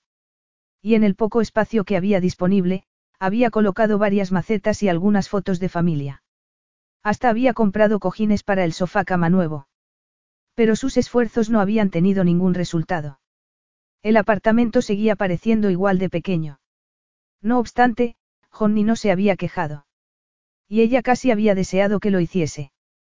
Se le había roto el corazón al verlo tan valiente con tan solo 16 años. Le habían entrado ganas de llorar, de protestar contra un destino que le había robado gran parte de la niñez. Y después de que Johnny se marchase otra vez al internado, había encontrado la carta arrugada que se le había caído de la mochila, y había sido entonces cuando se había puesto a llorar. Esto es todo, respondió, deseando que Ciro no le pareciese tan fuerte y no sentirse ella tan débil. ¿Qué quieres? ¿Qué quería? Era una pregunta difícil de contestar. ¿Qué le diría Lily si le contaba que había estado esperando que lo llamase? Que no había dejado de mirar su teléfono móvil, esperando ver un mensaje que no había llegado. Había pensado que Lily no podría resistirse a volver a él, que cuando se diese cuenta de que se estaba privando de un inmenso placer, entraría en razón e iría directa a su cama. Pero no lo había hecho. No había tenido noticias de Lily Scott, solo silencio. Había esperado y esperado. Hasta que no había podido aguantar más y había ido a verla, pensando que solo quería encontrar la manera más rápida de llevársela a la cama, pero ya no estaba tan seguro, después de verla con los ojos hinchados sintió algo a lo que no estaba acostumbrado. Era como si quisiera cuidarla y protegerla de cualquier problema que pudiese presentársele en la vida. Frunció el ceño. ¿Qué le estaba pasando? ¿Vas a contarme por qué has llorado? Le preguntó. Lily bajó la vista al suelo y se tragó las lágrimas que se le agolpaban en los ojos. No es asunto tuyo, murmuró. Lily. Al ver que no respondía, Ciro volvió a decir su nombre. Lily. ¿Puedes mirarme, por favor? Ella levantó la vista muy a su pesar. ¿Qué? ¿Por qué has llorado? Lily podía darle una lista entera de motivos. ¿Por qué no era divertido vivir al lado de una ruidosa taberna? ¿Por qué estaba agotada después de la mudanza? ¿Por qué había sido una pesadilla conducir la camioneta que había alquilado y llegar allí y que todo el mundo la viese? Pero lo peor había sido enterarse de que todos los sueños de su hermano iban a desvanecerse por la falta de dinero. Sacudió la cabeza con miedo a volver a ponerse a llorar, con miedo a venirse abajo delante de él. Quería mantener los labios apretados y negarse a responder, pero había algo en el que se lo impedía. Era como si estuviese decidido a quedarse allí hasta que se lo contase. Así que se encogió de hombros. Es solo que la mudanza ha sido más difícil de lo que pensaba. Ha sido muy duro despedirse de la granja, y todavía peor tener que traer las cosas aquí. Su madrastra se había llevado todo lo que había de valor en la casa, y los muebles que habían quedado eran demasiado grandes para llevarlos a un apartamento tan pequeño. Lily había conseguido conservar el antiguo escritorio de su madre y el cuadro de un barco que había adornado el despacho de su padre y que la había fascinado desde pequeña. Aparte de eso, no había podido llevarse casi nada. En su nuevo salón solo había un viejo sillón, una mesa que era demasiado grande y el nuevo sofá cama, en el que Johnny casi no cabía. Miró a Ciro desafiante, como si la culpa fuese suya. Y lo era. Si no hubiese comprado la granja, nada de aquello habría ocurrido. Y mi hermano ha estado aquí este fin de semana, continuó. Johnny. A Lily le sorprendió que recordase su nombre y eso hizo que se sintiese todavía peor, que tuviese otra vez ganas de llorar. Lily. No. Protestó ella, limpiándose el rostro con el puño cerrado. No, es nada. Lo solucionaremos. ¿El qué? No importa. Por supuesto que importa, replicó él muy serio, apoyando las manos en sus hombros y llevándola hasta el sofá para que se sentase. Después, fue hacia la cocina. ¿Qué estás haciendo? inquirió ella.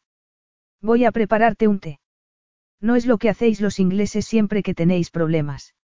El comentario, realizado con su profundo acento napolitano, habría hecho sonreír a Lily en otras circunstancias, pero nunca había tenido menos ganas de sonreír que en esos momentos y se estaba sonando la nariz cuando Ciro volvió poco después con una bandeja. La dejó en la mesa y miró a Lily. ¿Qué le ha pasado a tu hermano que te ha hecho llorar? Lily se dejó caer en el sofá, agotada, y vio cómo Ciro le servía un té demasiado flojo. Deseó poder contárselo.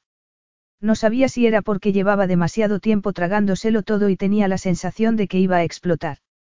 O porque Ciro parecía que no iba a marcharse hasta que no le hubiese dado la información que quería. Le han ofrecido una plaza en la escuela de arte. ¿Y no es una buena noticia? Preguntó él con el ceño fruncido. No es el trabajo más rentable de cara al futuro, pero sí tiene talento. Sí, tiene talento. Lily sacudió la cabeza con frustración. Pero no es una buena noticia, añadió. ¿Por qué no? Ella lo miró fijamente. De verdad no lo entendía. Tenía que explicárselo todo. Tal vez fuese una vulgaridad hablarle de su precaria situación económica a un hombre tan rico, pero sabía que era demasiado tarde para contenerse, que había llegado demasiado lejos y necesitaba contárselo a alguien. ¿Por qué cuesta dinero estudiar en Londres? Un dinero que no tenemos. No tenéis nada ahorrado. No tienes acciones. Algo. Ya lo habría utilizado si lo tuviese. Cuando te conté que mi madrastra lo había heredado todo, quería decir todo. Hubo un momento de silencio durante el que Ciro se lamentó de no haber entendido bien a Lily antes. Debía de haber estado distraído con sus pechos, o con el sensual mechón de pelo que le caía sobre la mejilla. O no se había molestado en darle más vueltas. Sabía que, si su madrastra no le hubiese vendido la granja a él, habría encontrado otro comprador, pero también era consciente de que, dado su estado emocional, Lily podía pensar que era en parte responsable de que su hermano no pudiese cumplir sus sueños. ¿Qué iba a hacer al respecto? Tenía recursos más que de sobra para ayudarla, aunque, hasta el momento, se hubiese empeñado en rechazar su ayuda. Ni siquiera había querido que le prestase un camión para hacer la mudanza. Era una mujer muy testaruda y orgullosa. Al parecer, prefería luchar de manera independiente a aceptar su ayuda. No pudo evitar compararla con las demás mujeres a las que había conocido. En concreto, pensó en Eugenia, y su insaciable hambre por todas las cosas materiales. Y mientras miraba a Lily Scott a los ojos enrojecidos, se dio cuenta de que no podían ser más diferentes. El vestido de flores le dejaba las rodillas al descubierto y tenía los hombros caídos, en esos momentos parecía tan joven y vulnerable, que Ciro volvió a sentir que estaban predestinados. Se acercó al sofá, se sentó a su lado y vio la duda en sus ojos. Le puso un brazo alrededor y la acercó a él. Ven aquí, le dijo. No, susurró ella con poca convicción, porque lo cierto era que le encantaba estar cerca de él, sentir el calor de su poderoso cuerpo. Salvo que en esa ocasión no era el sexo lo que la había llevado allí, sino algo igual de potente. La seguridad. Y el consuelo. Era la sensación de que nada podría hacerle daño mientras estuviese cerca de Ciro. Se sentía protegida a su lado y la sensación era demasiado buena. Quería enterrar la cabeza en su pecho, como un pequeño animal que acabase de encontrar un lugar en el que refugiarse, pero se resistió y se quedó donde estaba. ¿Por qué no me has pedido ayuda, Lily? Le preguntó él. Te dije que solo tenías que llamarme. Ella sacudió la cabeza. Ya sabes por qué no lo he hecho. Ciro la abrazó, el rostro de Lily quedó cerca de su cuello y él se dio cuenta de que estaba conteniendo la respiración por si la apartaba. Sintió el delicioso calor de su respiración en la piel y se dio cuenta de una verdad muy amarga. Sí, sabía por qué no le había pedido ayuda, porque había pensado que él reclamaría algo a cambio. Sexo. Cerró los ojos un instante. ¿Era eso cierto? Se había ofrecido a ayudarla de corazón, o porque quería acostarse con ella. De repente, se sintió enfadado consigo mismo. Después de años durante los que había conocido a mujeres que solo querían acostarse con él o sacarle dinero, por fin había conocido a una diferente. Una mujer que trabajaba duro por un sueldo mínimo y que anteponía las necesidades de su hermano pequeño a las suyas. No se había acostado con él a pesar de la química que había entre ambos. No lo había llamado por teléfono, ni lo había perseguido. No había provocado un encuentro casual. Se había comportado como una señora desde el principio, mientras que él se había acercado a ella con la delicadeza de un soldado caliente que llevase meses sin estar cerca de una mujer. Notó el susurro de su respiración en la piel, suave y rítmico, como un bálsamo caliente. Recordó la primera vez que la había visto, sudorosa y sonrojada por haber estado cocinando. Y se la pudo imaginar dándole el pecho a un niño. A su hijo. Se la imaginó como a una madre ejemplar. Representaba un mundo seductor, pero inocente, que él nunca había conocido y, de repente, se dio cuenta de que podía ser suyo. Ella podía ser suya. Por un momento, se quedó inmóvil. Luego la agarró de la barbilla para que lo mirase. Creo que voy a tener que casarme contigo, le dijo. Lily parpadeó y lo miró con incredulidad. Por un momento, pensó que lo había oído mal, pero se dio cuenta de que estaba muy serio. ¿Te has vuelto loco? Le preguntó en un susurro. Tal vez, admitió él, encogiéndose de hombros. Últimamente me ha costado pensar con claridad, pero es posible que sea así como se siente uno cuando conoce a una mujer distinta a todas las demás. ¿Qué estás diciendo, Ciro? Estoy diciendo que tengo la solución a todos tus problemas, que creo que vas a tener que casarte conmigo, Lily, le contestó, pasando un dedo por sus labios temblorosos. Deja que cuide de ti, y de tu hermano. No tiene por qué privarse de estudiar arte, no tendrá que preocuparse de nada. Lily intentó decirse a sí misma que aquello no podía ser verdad. Intentó luchar contra ello, más como mecanismo de defensa que otra cosa, pero la proposición de Ciro era demasiado tentadora y no solo porque pudiese cambiar el futuro de Honey, sino por mucho más. Supo que aquel hombre podía tener un gran impacto tanto en sus emociones como en sus finanzas. Dime que no lo dices de verdad, le dijo, intentando hablar en tono de humor. O te has dado un golpe en la cabeza, o has estado bebiendo. Él rió con suavidad. Ninguna de las dos cosas. Lo digo de verdad. ¿Sabes por qué? ¿Por qué me emocionas, Lily? Me emocionas de una manera en la que ninguna otra mujer me había emocionado. Admiro tu prudencia y tu orgullo. Y me gusta que te negases a acostarte conmigo la otra noche. Supongo que no estás acostumbrado a que te rechacen, no. No, admitió él. Ninguna mujer había desperdiciado la oportunidad de tener sexo conmigo. Solo tú. Y tus valores a la antigua usanza han despertado algo fundamental en mí, algo que he descubierto que es importante. Ya ves, eres la primera mujer que conozco que tiene todas esas virtudes y por eso quiero que te cases conmigo, Lily. Conviértete en mi esposa y te daré todo lo que necesitas. Ella sacudió la cabeza, distraída. ¿No sabes qué necesito? Por supuesto que sí, Dolcetsa. Necesitas a un hombre que te cuide. Que te mantenga y que ayude a tu hermano a alcanzar su sueño. Y tú, dijo, tomando su rostro con ambas manos, consciente de que Lily lo miraba con cautela. Tú puedes darme exactamente lo que necesito. Ella lo miró a los ojos y se estremeció de deseo. ¿Y qué es lo que necesitas? Ciro se encogió de hombros, como si estuviese reconociendo en silencio que sus ideas estaban pasadas de moda. Eran pocos los hombres que admitirían lo que él estaba a punto de admitir. Quiero una mujer tradicional. Alguien que cree un hogar para mí. Que me esté esperando en casa al final del día, que no pelee por marcharse a trabajar todas las mañanas y esté demasiado cansada para la hora de la cena. Quiero a alguien que respete su cuerpo lo suficiente como para cuidarlo, como tú. Te quiero a ti, Lily, le dijo. He querido que seas mía desde que te vi en la cocina. Me iba acercando a ti, pensando que en cualquier momento me despertaría de aquel sueño, pero según iba avanzando me iba dando cuenta de que estaba despierto. Vi que tenías harina en la nariz y quise limpiártela.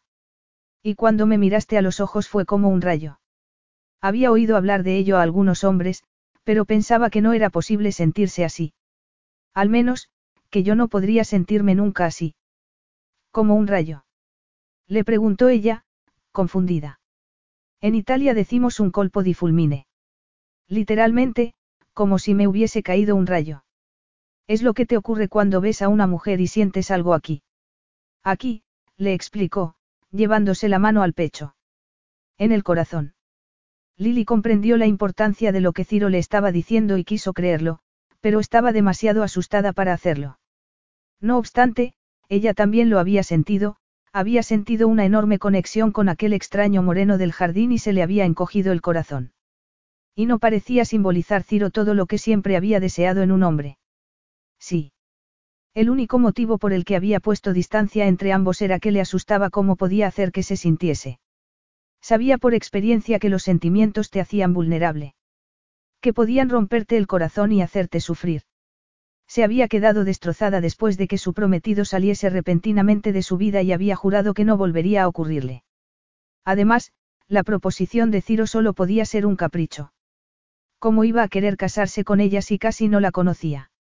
La deseaba y quería controlarla. Quería tenerla en su cama, fuese cual fuese el precio. A regañadientes, se apartó del calor de sus brazos y lo miró a los ojos.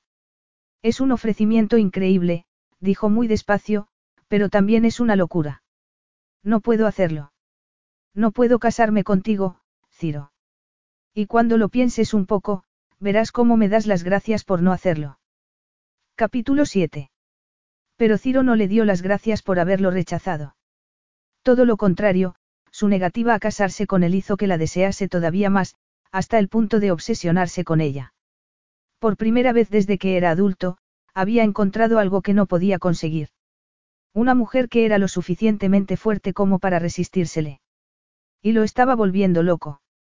Pensó en Eugenia. La bella y de alta cuna Eugenia, con la que todo el mundo había pensado que se casaría. Incluso él lo había pensado hasta que se había dado cuenta de que su amor por el dinero y el poder eclipsaba los valores que a él le importaban de verdad. Recordó el momento que había significado el final de su relación, cuando otra mujer había coqueteado con él en una fiesta. Eugenia se había dado cuenta, por supuesto, pero en vez de mostrar indignación, le había dicho que ella podía ser muy madura en la relación si él también estaba dispuesto a ser comprensivo. Que, si él quería ir por el mal camino, ella estaba dispuesta a hacer la vista gorda a cambio de algún regalo caro. La visión de futuro de Eugenia se parecía mucho a lo que él había vivido en su casa de niño y que siempre le había provocado náuseas. Ciro había roto con Eugenia esa misma noche y había sido entonces cuando había empezado a desear encontrar a una mujer decente e inocente. El cínico que había en él había pensado que jamás la encontraría, pero lo había hecho. Lily Scott era la personificación de todo lo que había soñado encontrar en una mujer. Y lo había rechazado. Decidió que tenía que conseguir que cambiase de idea. Al fin y al cabo, siempre le habían gustado los retos. Le envió flores. Un ramo de flores blancas que olían muy bien, acompañadas de una tarjeta escrita a mano que rezaba, cenarás conmigo si te prometo que me portaré bien. Más tarde, Lily le había confesado que la nota la había hecho sonreír, pero, al parecer, no había tenido prácticamente más motivos para hacerlo en toda la semana. Durante la cena, esa misma noche, le contó a Ciro que su hermano había vuelto al internado y que iba a rechazar la plaza en el colegio de arte. Se dio cuenta de que Lily estaba luchando por contener sus emociones, y se sintió muy frustrado, sabiendo que podía solucionar el problema de su hermano en un abrir y cerrar de ojos. Aunque también sabía que no podía ayudarla si ella no estaba dispuesta a aceptar su ayuda. Lily le contó más cosas acerca de su vida en la granja y Ciro se dio cuenta de lo difícil que debía de haber sido vivir con su avariciosa madrastra, que se había convertido en la señora de la casa. Incluso le contó que Suzy se había llevado cosas que pertenecían a su padre y que tenían que haber sido para Johnny. Ciro notó que le temblaba la voz y ella le explicó cómo habían desaparecido las perlas de su madre. Un bonito y valioso collar que había estado en la familia de Lily durante generaciones. A ver si lo he entendido bien, Lily, le dijo él muy despacio, mirándola fijamente a los ojos azules. Me estás diciendo que tu madrastra te ha robado un collar de perlas. Ella negó enseguida con la cabeza. Supongo que no puede decirse que las haya robado. Se las ha llevado a Londres. Y tú no vas a volver a verlas. Ella se mordió el labio inferior. Bueno, supongo que no, admitió. Entonces, se trata de un robo, dijo Ciro enfadado. Los dos días siguientes se los pasó en Londres y, al volver, llamó a Lily por teléfono y le preguntó si quería acompañarlo a un concierto en los jardines de una abadía cercana. Ella aceptó y Ciro tuvo la sensación de que lo había echado de menos casi tanto como él a ella. Se sintió muy satisfecho mientras se preparaba para la velada y hasta la buena temperatura pareció estar de su parte. Hacía una noche mágica de verano, la enorme luna brillaba en el cielo. Comieron chocolate y bebieron champán y, durante el descanso, Ciro sacó una caja de piel del fondo de la cesta de mimbre. ¿Qué es? Le preguntó Lily. Si te lo dijera, estropearía la sorpresa. Venga, ábrela. Lily se puso nerviosa mientras abría la caja. Levantó la tapa y se quedó aturdida al ver su contenido, el collar de perlas que había pertenecido a su madre. Por un momento, le temblaron tanto las manos que la caja se le escurrió y tuvo que agarrarla Ciro. Este sacó el collar y se lo puso al cuello, rozándole la piel con sus dedos calientes. Oh, Ciro, susurró Lily. Alargó la mano para tocar el collar y, por un momento, recordó a su madre con el puesto, guapa y elegante antes de que la enfermedad empezase a deteriorarla. Con lágrimas en los ojos, miró a Ciro y tardó unos segundos en poder hablar. ¿De dónde lo has sacado? ¿Tú qué crees? De Suci. Ciro asintió. ¿Te lo ha dado? Preguntó Lily sorprendida. Él se resistió a la tentación de contarle que había pagado un precio muy alto por el collar. Que Suci Scott le había pedido una cifra muy alta porque se había dado cuenta de por qué lo quería. Sí, me lo ha dado, respondió. Y yo se lo estoy devolviendo a su dueña por derecho. Oh, Ciro. Lily intentó encontrar las palabras para darle las gracias, pero no fue capaz, solo pudo tragar saliva de manera compulsiva al darse cuenta de la importancia de lo que había hecho. Había sido un gesto maravilloso. Y sé que es una sinvergonzonería hacer esto en un momento de tanta emoción, pero, como a veces puedo llegar a ser un completo sinvergüenza, le dijo, tomando su mano y pasándose los dedos por los labios, voy a pedirte que te cases conmigo. Ciro. Podría darte un centenar de razones para que lo hagas, para empezar, porque puedo ayudar a tu hermano a cumplir su sueño, financiándole los estudios en la escuela de arte. Ese es otro golpe bajo, le dijo ella, temblando al notar cómo le acariciaba el dedo corazón con la lengua. Él la miró a los ojos. Pero hay muchas otras. La primera, probablemente, es que me muero por besarte. Lily tragó saliva e hizo acopio de valor para decirle la verdad. Yo creo que esa también sería mi primera razón. Ciro le soltó la mano para inclinarse a darle un beso en los labios y notó cómo se estremecía. Enterró los dedos en su moño y la besó como no había besado a ninguna otra mujer antes. La oyó gemir, notó que se le abrazaba al cuello y se le aceleró el corazón. Solo rompió el beso cuando empezó a sentirse aturdido de no respirar y entonces la miró a los ojos, que estaban brillantes. Necesito que te cases conmigo, insistió. Y Lily supo que no podía poner más excusas. Que sería una locura decirle que no, por mucho que quisiera hacerlo. Pensó que le resultaría fácil querer a un hombre como Ciro. Muy fácil. Yo también necesito que te cases conmigo, admitió ella, con la voz temblorosa de la emoción. Capítulo 8. Tengo miedo, dijo Lily. Miró su imagen en el espejo y luego, a su amiga Daniele a los ojos a través del reflejo. Sé que es una tontería, pero tengo miedo, añadió. ¿Por qué? Le preguntó Daniele pacientemente. Lily tocó el exquisito velo que flotaba sobre sus hombros y la mujer del espejo imitó el movimiento. Se preguntó si era una locura admitir que se sentía perdida en Ilvaya, el enorme hotel que Ciro tenía en Nápoles y donde Daniele y ella se habían alojado los días previos a la ceremonia que iba a tener lugar en unos minutos. No supo cómo explicar que aquella bella ciudad y el idioma que le era desconocido habían resultado impactantes para alguien que apenas había salido de Chadwick Green.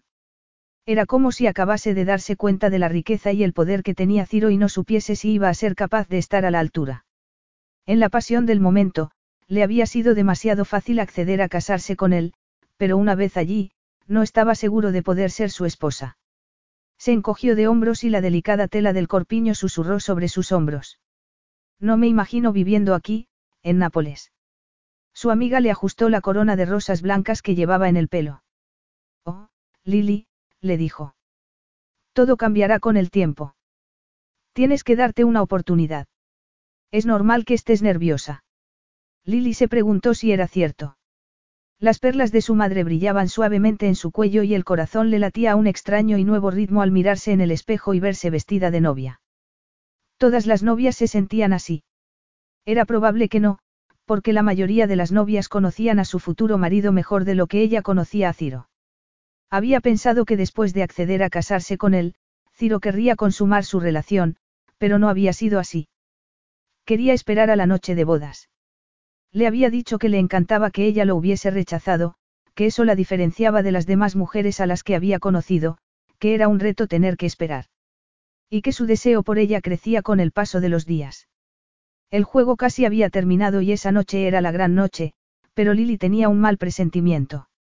Tenía la sensación de que algo iba a fallar.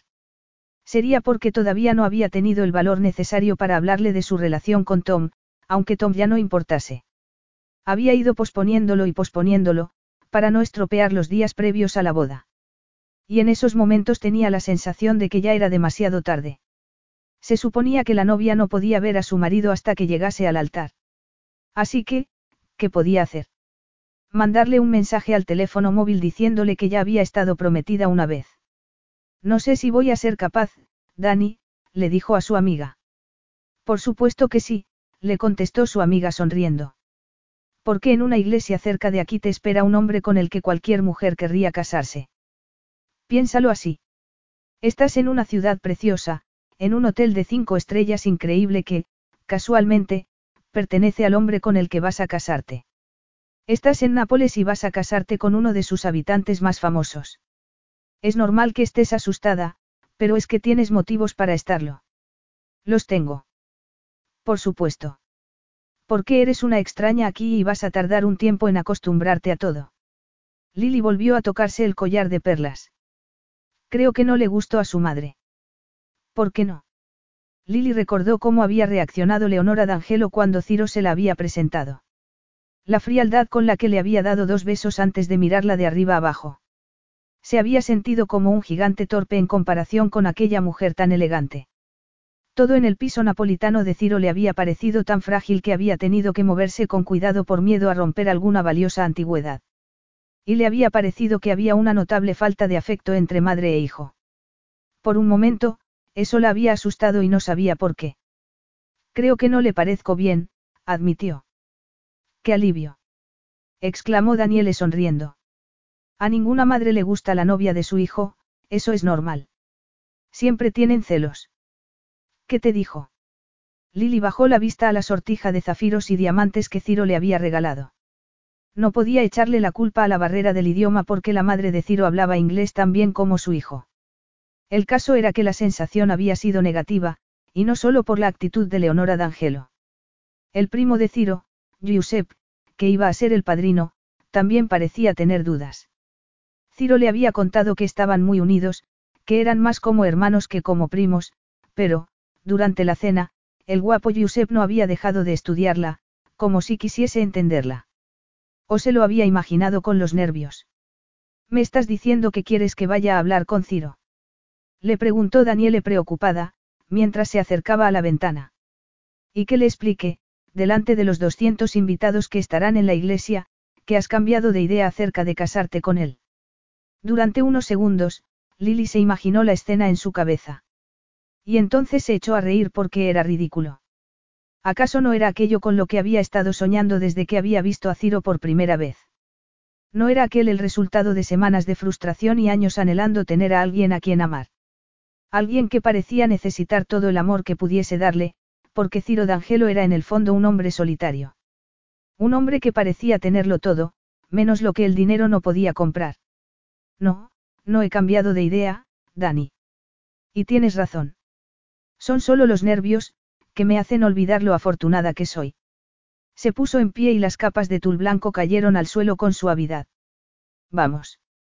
Tenemos que marcharnos ya porque no sé si en Italia la novia debe llegar tarde o no, y mi hermano nos está esperando muy nervioso en la habitación de al lado. Lily estaba demasiado nerviosa y emocionada para fijarse en lo que la rodeaba mientras iban en el coche a la iglesia, que estaba muy cerca del hotel, y solo oyó a medias los comentarios de Daniele y de Johnny, pero cuando el coche se detuvo delante de la iglesia, tuvo la sensación de que iba a encontrarse con su destino. Llegó hasta la puerta y, de repente, todo se quedó en silencio antes de que el órgano empezase a sonar. Por un momento, fue consciente del enorme paso que iba a dar, pero se dijo que era normal sentirse así. ¿Por qué era importante? Era uno de los días más importantes de su vida.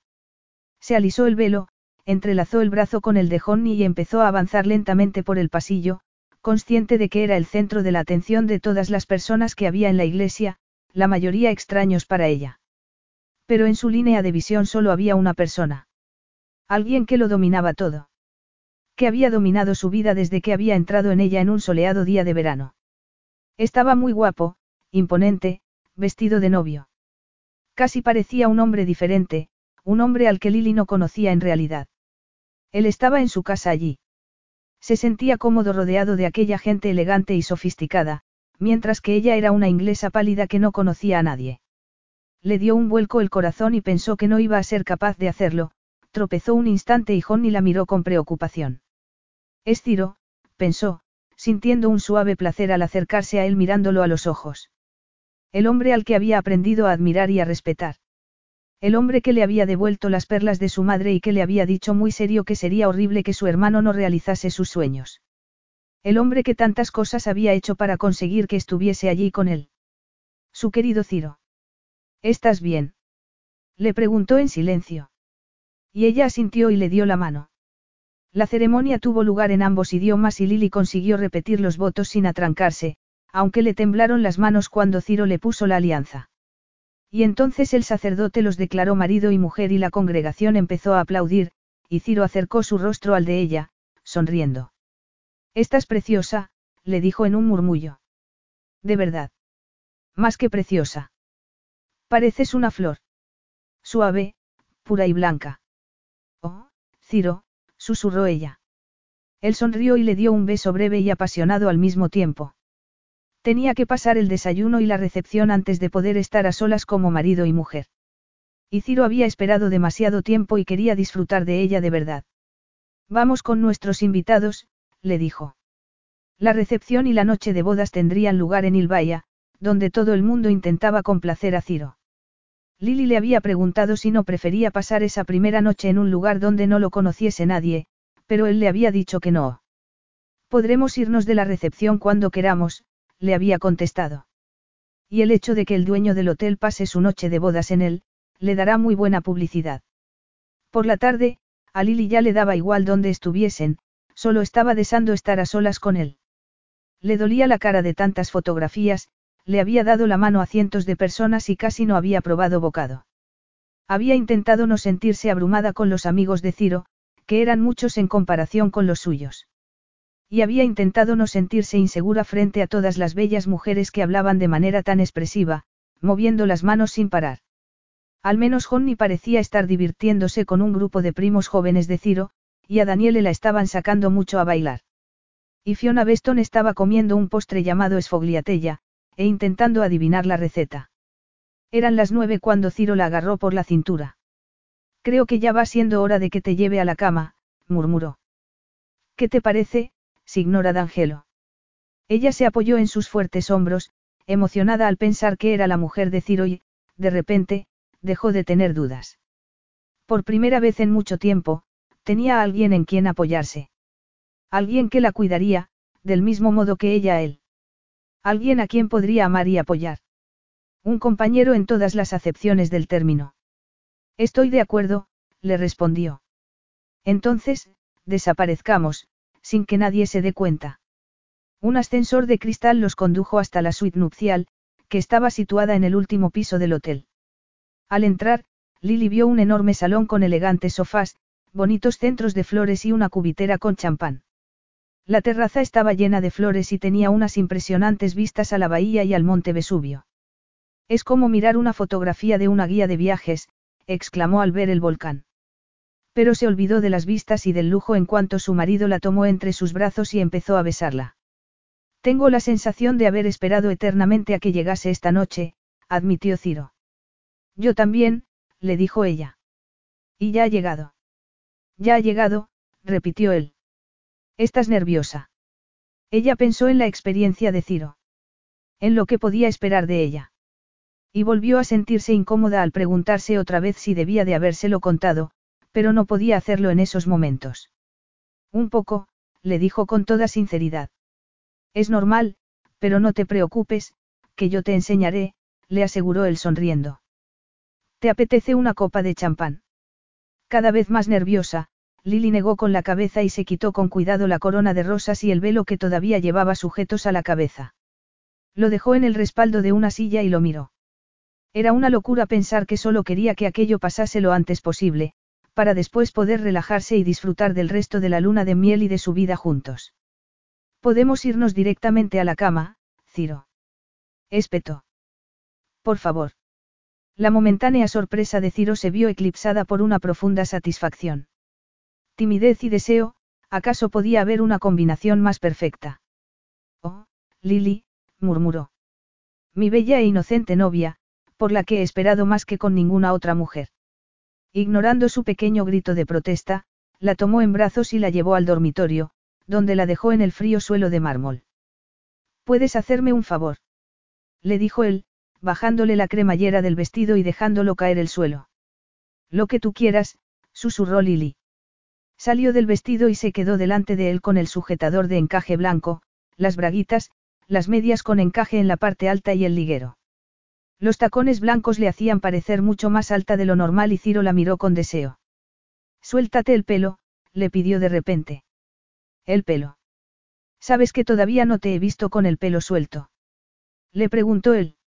Y me parece de un gran simbolismo que te lo sueltes esta noche por primera vez.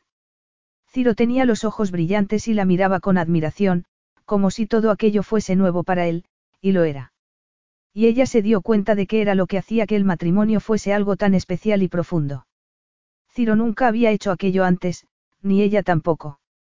Hacerle el amor a su esposo, una palabra antigua, pero, en esos momentos, Lily se sentía antigua. Y así era como a Ciro le gustaba, no. Se llevó la mano al moño, se quitó la primera horquilla y la dejó en una mesa que tenía cerca mientras el primer mechón de pelo caía sobre su hombro.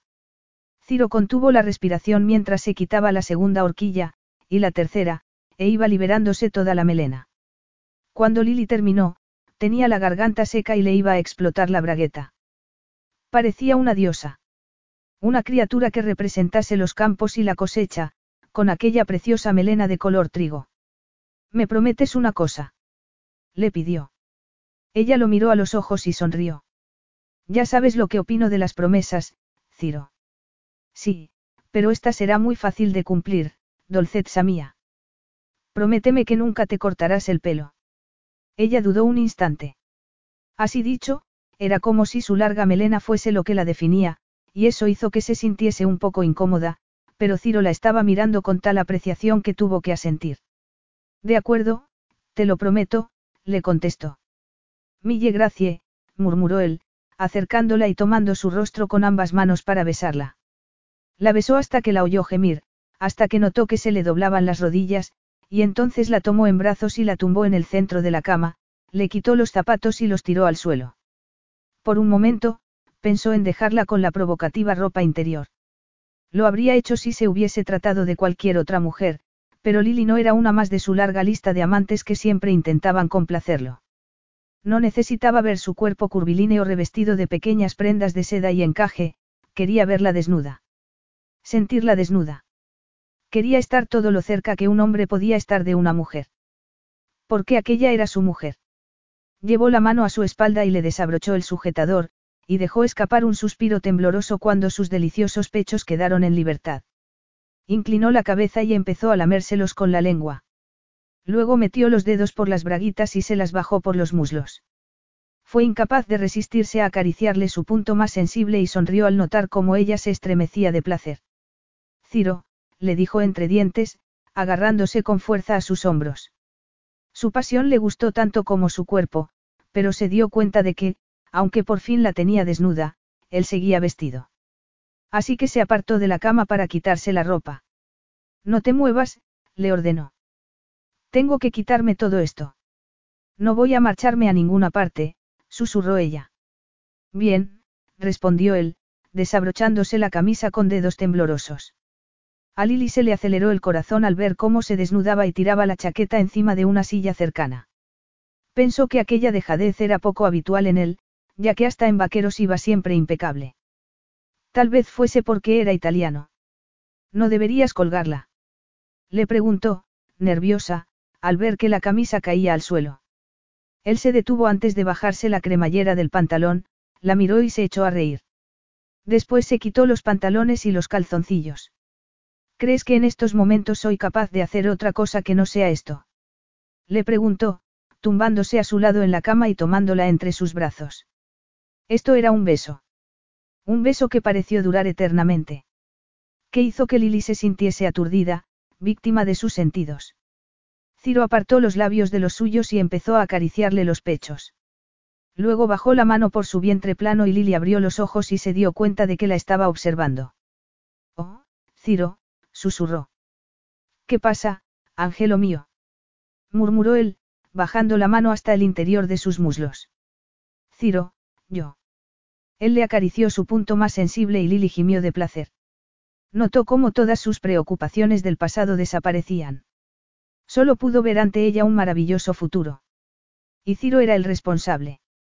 Era él quien le había cambiado la vida. Era el hombre que la había ayudado en su peor momento. Había visto algo en ella, algo bueno. Tan bueno, que había querido convertirla en su esposa. Y había conseguido que se sintiese segura. En esos momentos, los nervios de la ceremonia habían pasado y Lily debía concentrarse en todas las increíbles posibilidades del presente. Se sintió agradecida con él y sintió algo más.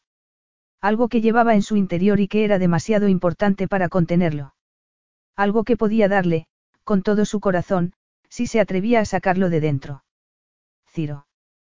¿Qué pasa, Dolcetsa? ¿Qué? Te quiero, susurró ella. Hubo un silencio. Por supuesto, le dijo él. Y aunque era algo que le habían dicho muchas mujeres en el pasado, a pesar de que siempre le había parecido una frase vacía de significado, su declaración le gustó. Porque era su esposa y debía quererlo. Lo mismo que él a ella, de todas las maneras posibles.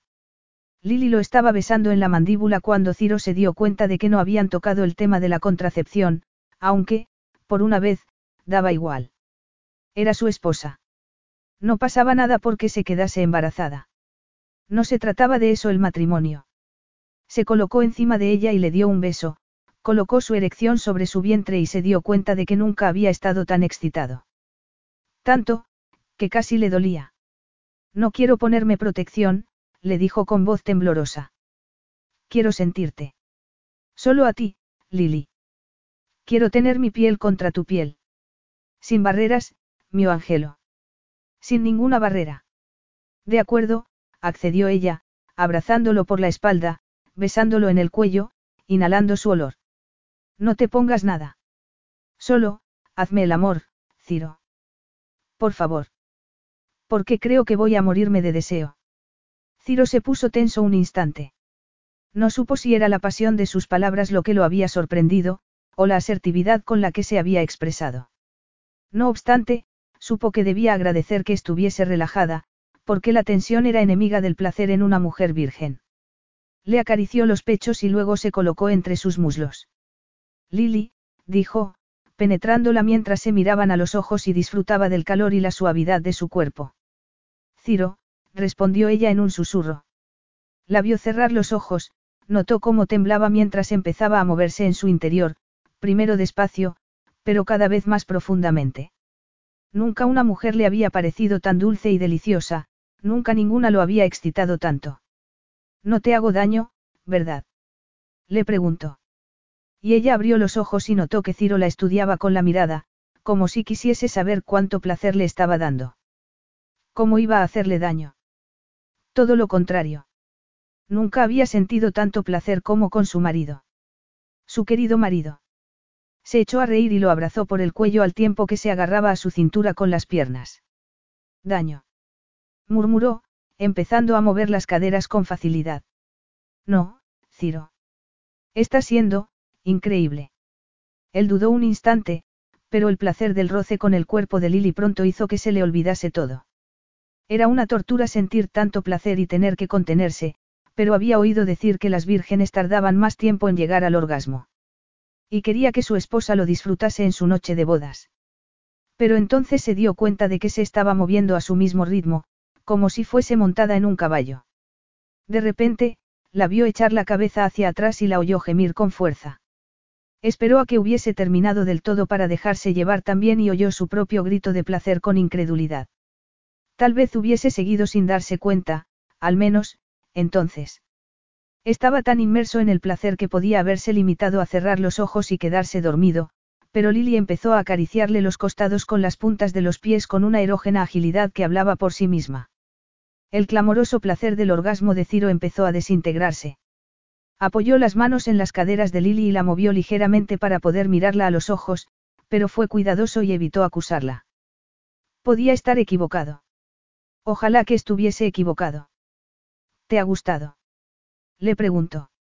Sabes que sí, susurrando ella, deseando volver a estar encima de él y besarlo.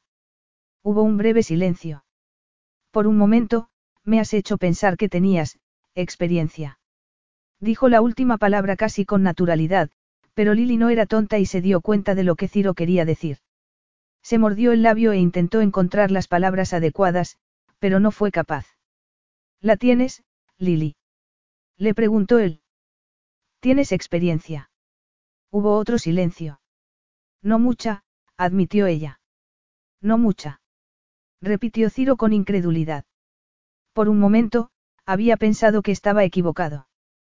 Que aquello era solo un error de comunicación entre dos personas que hablaban idiomas diferentes, pero la expresión de los ojos de Lily lo sacó de dudas. Desnuda, sin la ropa recatada que daba de ella una imagen de inocencia, Ciro se dio cuenta de que estaba viendo por primera vez a la verdadera Lily. La piel que hasta entonces solo había visto cubierta por ropa era tan cremosa y deliciosa como había imaginado. El pelo que tanto lo había excitado estaba en esos momentos extendido sobre la almohada, tal y como había soñado, pero parecía burlarse de él porque la imagen que Lily representaba solo era una fantasía, y a él se le encogió el corazón al darse cuenta de lo lasciva que parecía. Pero ¿de qué se sorprendía? Porque había pensado que era distinta de todas las demás, cuando resultaba que era exactamente igual. Pensó en su propia madre, demasiado centrada en sus propios deseos como para tener tiempo para su hijo, que la esperaba solo en la enorme y fría mansión. Recordó los innumerables miedos que había tenido, despierto en la cama noche tras noche, preguntándose si volvería a casa sola o acompañada. Y recordó a Eugenia, para la que los devaneos sexuales habían sido negociables. Se había engañado con la aparente inocencia de Lily. Notó cómo se le aceleraba el corazón antes de hacer la pregunta. Sabía que era un idiota, por querer aferrarse a un hilo de esperanza, pero tenía que hacerlo. Entonces, eras virgen, Lily. O tu inocencia ha sido solo una farsa. Capítulo 9. A Lily se le encogió el corazón al oír la acusación de Ciro. La estaba agarrando con demasiada fuerza de las caderas, y no sabía si él era consciente, o si su piel estaba más sensible de lo normal después del increíble orgasmo que acababa de tener. No debía importar que fuese virgen o no, se dijo a sí misma, pero se sintió como una tonta por no habérselo dicho antes. Era mucho peor contárselo en aquellas circunstancias. Ambos estaban desnudos y Ciro la estaba mirando con una expresión que nunca había visto en su rostro y que le habría gustado no volver a ver jamás. No, no era virgen, pero, le contestó, intentando sonreír sin mucho éxito, tú tampoco. Aquello le sentó como una bofetada, se le secó la garganta. No, yo tampoco, pero no he fingido nunca lo contrario. Cosa que tú sí que has hecho. La apartó de él y la dejó sobre las almohadas antes de levantarse de la cama, como si quisiese poner entre ambos la máxima distancia posible. Yo no he fingido. Protestó Lily, sintiendo frío al quedarse sola en la cama. No. Inquirió él enfadado mientras se ponía los calzoncillos. En cualquier caso, no me has corregido cuando yo he hablado de tu inocencia, Lily. No te has molestado en contarme que habías tenido otros amantes. Te lo has callado, ¿verdad? Lily se mordió el labio inferior. No lo había corregido por varias razones. Porque sabía que Ciro la había respetado porque ella había mantenido las distancias, que no estaba acostumbrado a que una mujer no quisiera acostarse con él. Y por qué no había sido capaz de romper aquella fantasía. Le gustaba cómo la hacía sentirse. Le gustaba demasiado. La hacía sentirse querida, como si no hubiese habido ningún otro hombre antes que él. Y casi era cierto. Tom era solo una sombra en comparación. Sería capaz de hacérselo entender. Sé que tenía que habértelo dicho, empezó con cautela. Ahora lo sé, pero fue tan fácil disfrutar de lo nuestro, que no quería estropearlo. Así que has preferido esperar a nuestra noche de bodas para darme la sorpresa, no. Perdóname, pero no pienso que haya sido el mejor momento, comentó él en tono burlón. ¿Cuántos amantes has tenido, Lily? Levantó la mano y su alianza brilló, como mofándose de él. Menos que los dedos de una mano. O unos cincuenta. No me extraña que hayas estado tan bien. No he tenido amantes, en plural. Exclamó ella. Solo ha habido uno antes que tú. Y se supone que eso debe haberme feliz. Ella lo miró y no supo qué decir. Tú tampoco me has hablado de tus anteriores amantes. No te he dado detalles, no, pero tampoco he tergiversado la verdad para que pensases de mí algo que no era. Lily respiró hondo y supo que tenía que ir al fondo de la cuestión. Tan importante era para ti mi supuesta virginidad, Ciro. Le preguntó en voz baja. Hubo un momento de silencio, en el que él la miró a los ojos antes de decir con frialdad. ¿Sabes que sí? Lily tomó la sábana arrugada y se tapó con ella. Y Ciro se dio cuenta de que no era distinta de las demás, capaz de mentir con tal de pillar a un hombre rico. Eugenia le había dejado claro que podía pasarlo todo, siempre y cuando fuese justamente recompensada, pero, al menos, había sido sincera con él. No había fingido ser dulce e inocente. Ciro, vuelve a la cama, por favor. Él torció el gesto. He sido un idiota, comentó. Un idiota que se ha dejado engañar por tus curvas y por tus sencillos talentos, por tu supuesta inocencia. Tomó la camisa y se la puso. La primera y única mujer que no me ha dejado seducirla. Mi mujer ideal, o eso pensaba. Lily se estremeció y tendió las manos hacia él en un gesto de súplica. Tenía que habértelo contado, admitió mientras veía cómo se ponía los pantalones, pero no lo hice y tú tampoco me lo preguntaste. Y Tom no. Tom. Repitió él. El hombre con el que iba a casarme. ¿Ibas a casarte con él? Sí, pero canceló la boda porque conoció a otra persona. ¿Cuándo? Dos días antes de que nos casásemos. Ciro no pudo evitar sentir pena por ella. Y una pequeña voz en su interior lo llamó y le preguntó si aquella experiencia no la habría marcado y habría sido la responsable de la actitud que Lily había tenido con él, pero la sensación de haber sido engañado era tal que no podía prestar atención a aquella voz. El dolor de su corazón era demasiado fuerte para poder perdonarla tan fácilmente. ¿Y te hacía disfrutar? Le preguntó, acercándose a la cama y cerniéndose sobre ella mientras terminaba de abrocharse el cinturón. Contéstame, Lily. Te hacía disfrutar. Te hacía llegar al orgasmo solo con tocarte. Ella supo que tenía que contestar a aquella pregunta con sinceridad que, después de aquello, solo podía haber completa sinceridad entre ambos, si quería intentar salvar aquello. No creo que tengas derecho a preguntarme algo así, le dijo en voz baja. Él se dio la vuelta, asqueado consigo mismo, y loco de celos también. Porque lo que había querido oír era que jamás había sentido placer antes de conocerlo a él. Que ningún otro hombre la había hecho gemir de placer. Pero había habido otro, aquel tal Tom. El hombre que la había abandonado. Que le había robado una virginidad que tenía que haber sido suya.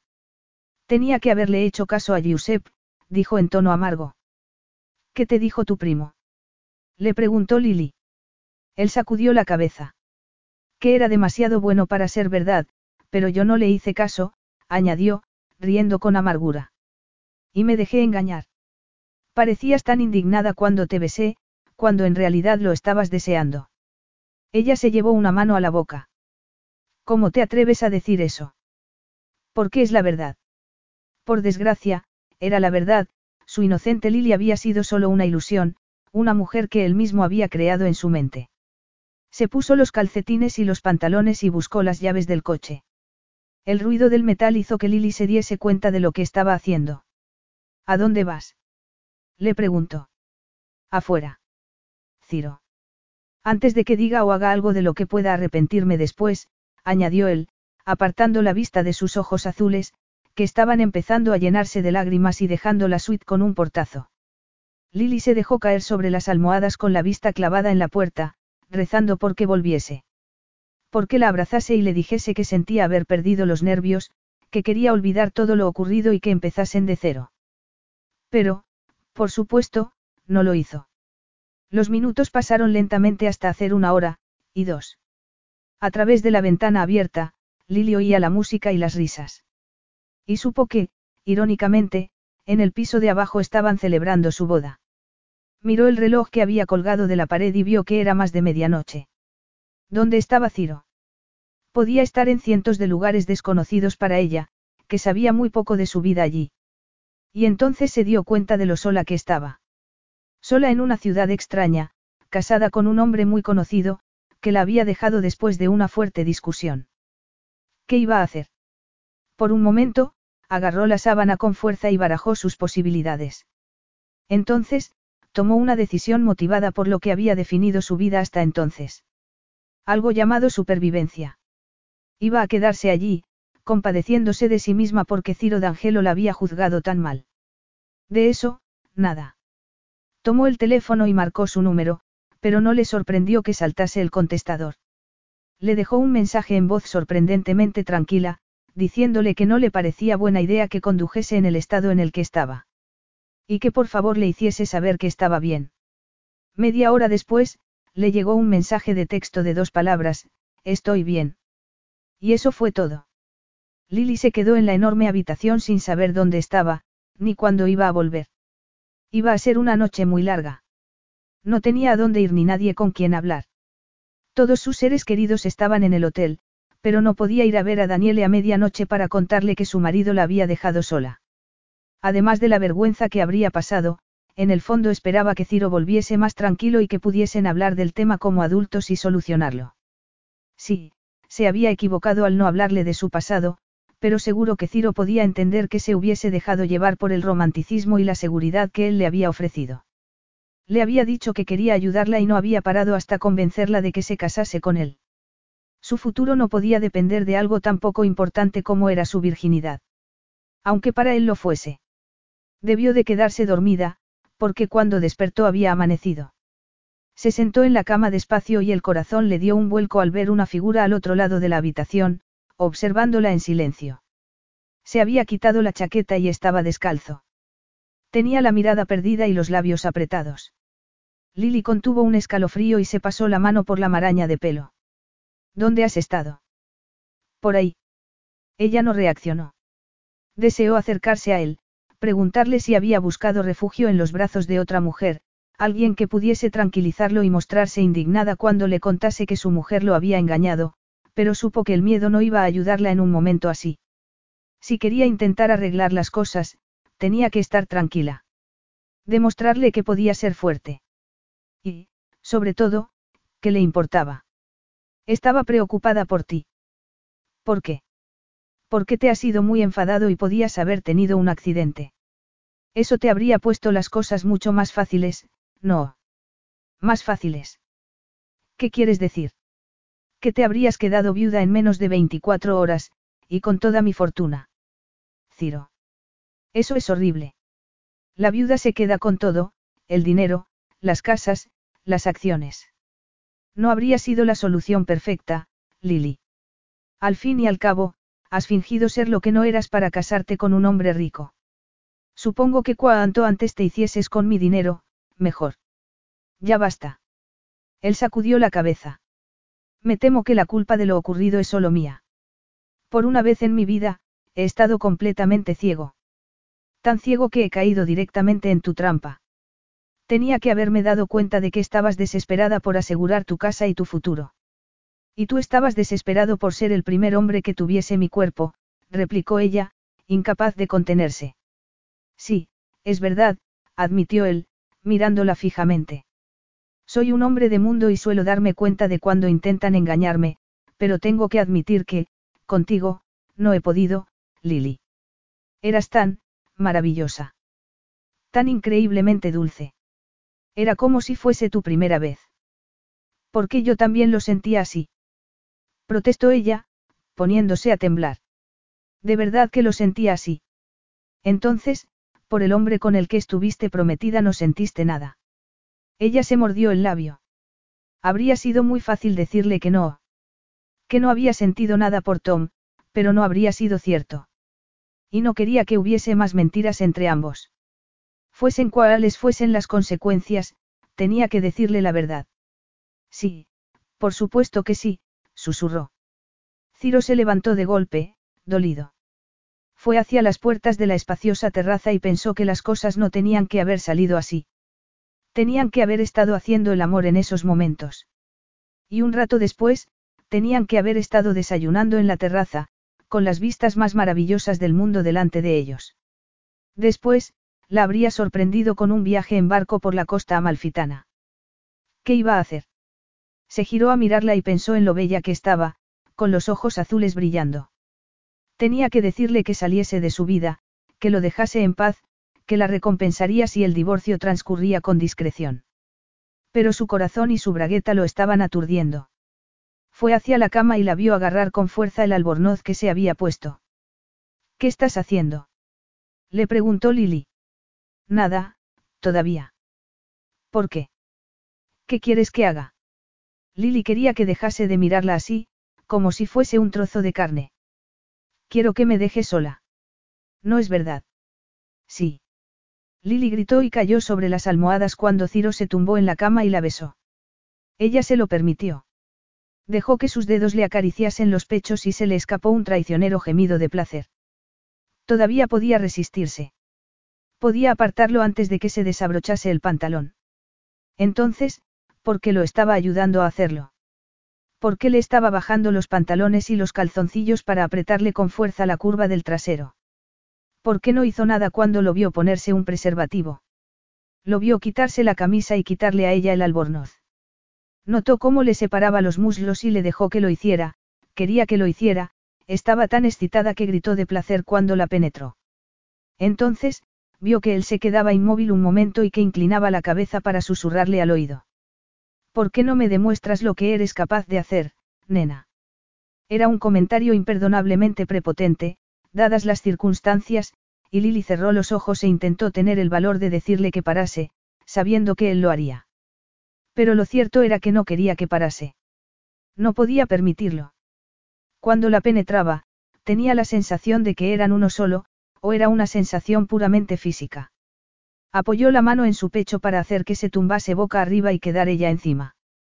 Su pelo cayó hacia adelante cuando empezó a moverse, al principio con cuidado, y luego, al oírlo gemir de placer, con más seguridad. Lo apretó con fuerza con los muslos y disfrutó del erótico contraste entre su cuerpo masculino, duro, y el de ella, suave y femenino. Y cuando vio que Ciro empezaba a perder el control, inclinó la cabeza y lo besó. Él apartó la cabeza al principio, pero no tardó en ceder y permitir que profundizase el beso. Poco después la había agarrado con fuerza por las caderas y había llegado al orgasmo dentro de ella. Lily notó su respiración caliente y entrecortada contra el cuello y esperó a que los espasmos se fuesen calmando. Estuvieron un rato en silencio, inmóviles, hasta que Ciro se apartó de ella y Lily se sintió decepcionada y se odió por echar tanto de menos tenerlo dentro.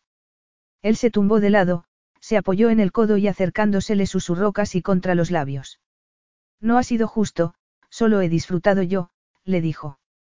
Ella tragó saliva. No importa. Claro que importa, le dijo él, metiendo la mano entre sus muslos para acariciarla. Importa, y mucho. Ciro. Su.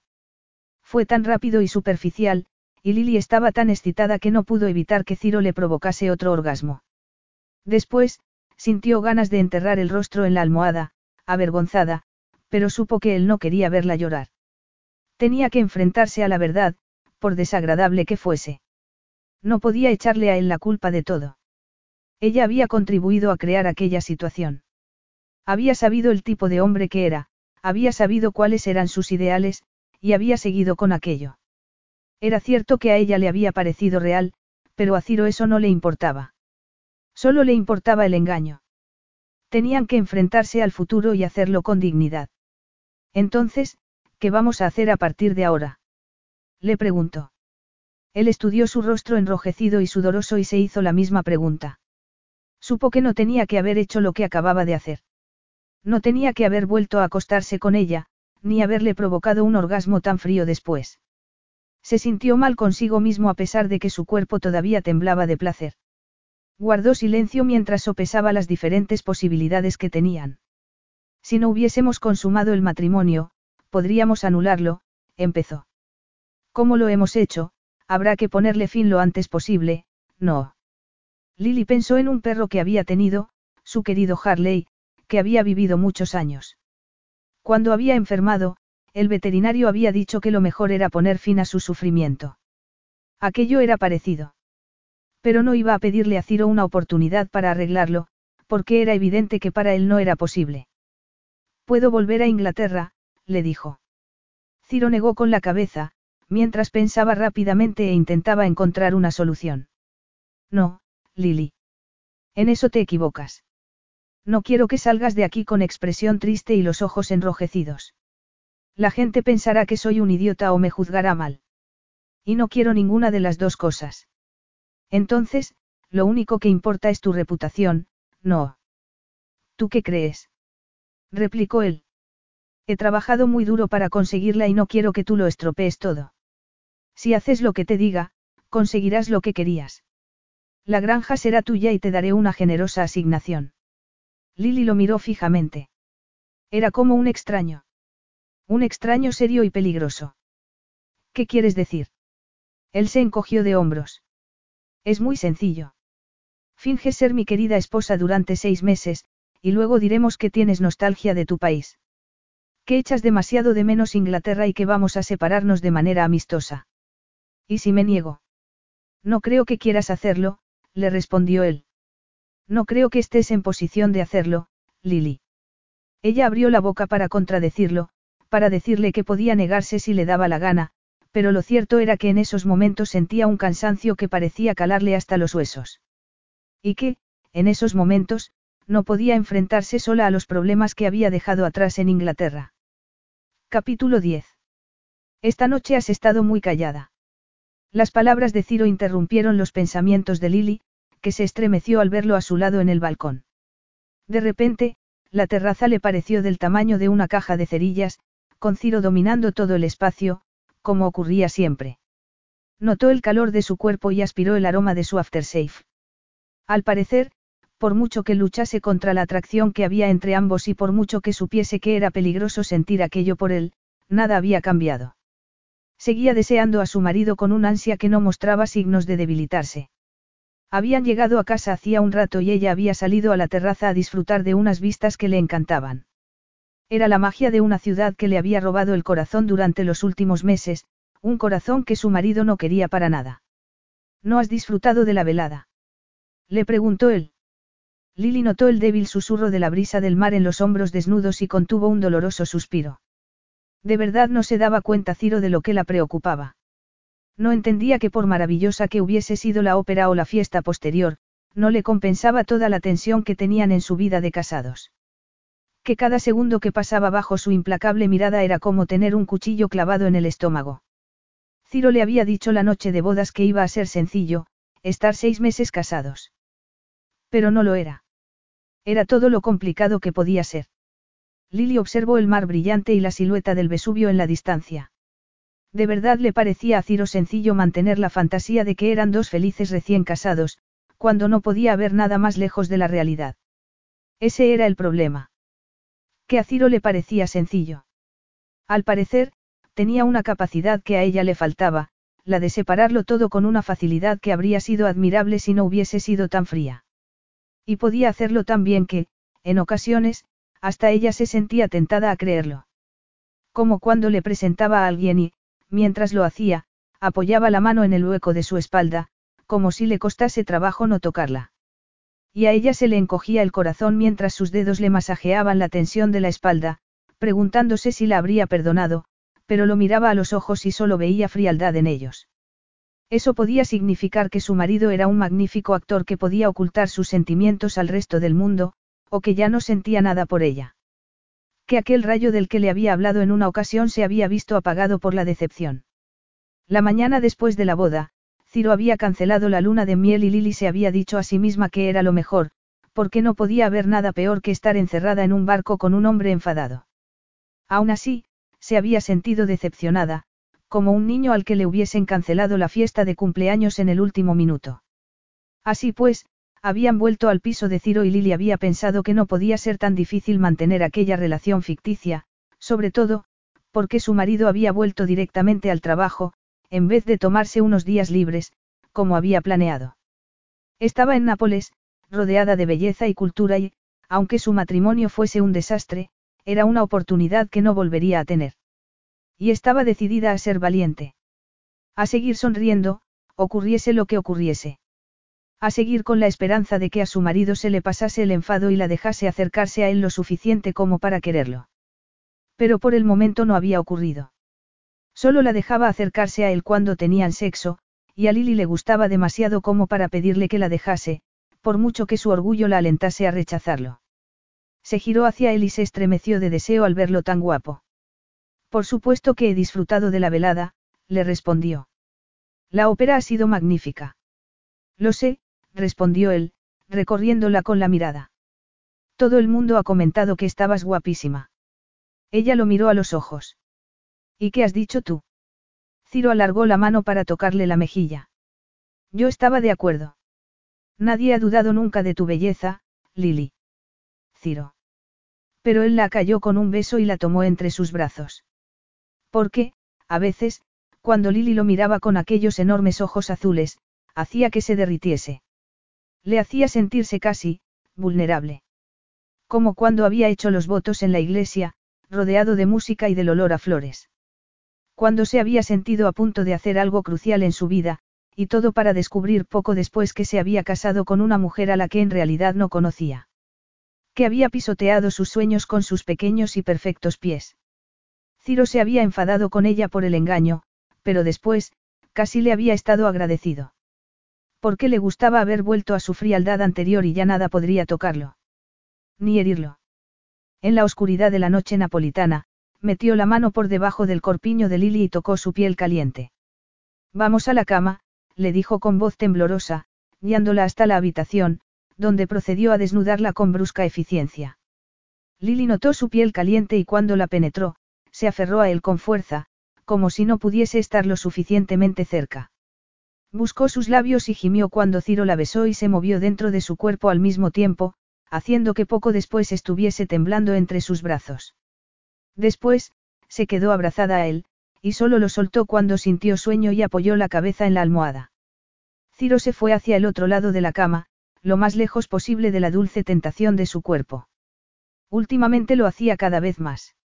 Racionaba el tiempo que pasaba en sus brazos e intentaba convencerse de que tenía que volver a acostumbrarse a la soledad. Porque su bella esposa pronto volvería a Inglaterra y lo dejaría solo. Durmió mal, tuvo pesadillas, y cuando despertó vio que Lily se había ido, lo mismo que en sus sueños. Se quedó un momento tumbado, observando los primeros rayos de sol que bailaban en el cielo, y una horrible oscuridad invadió su alma.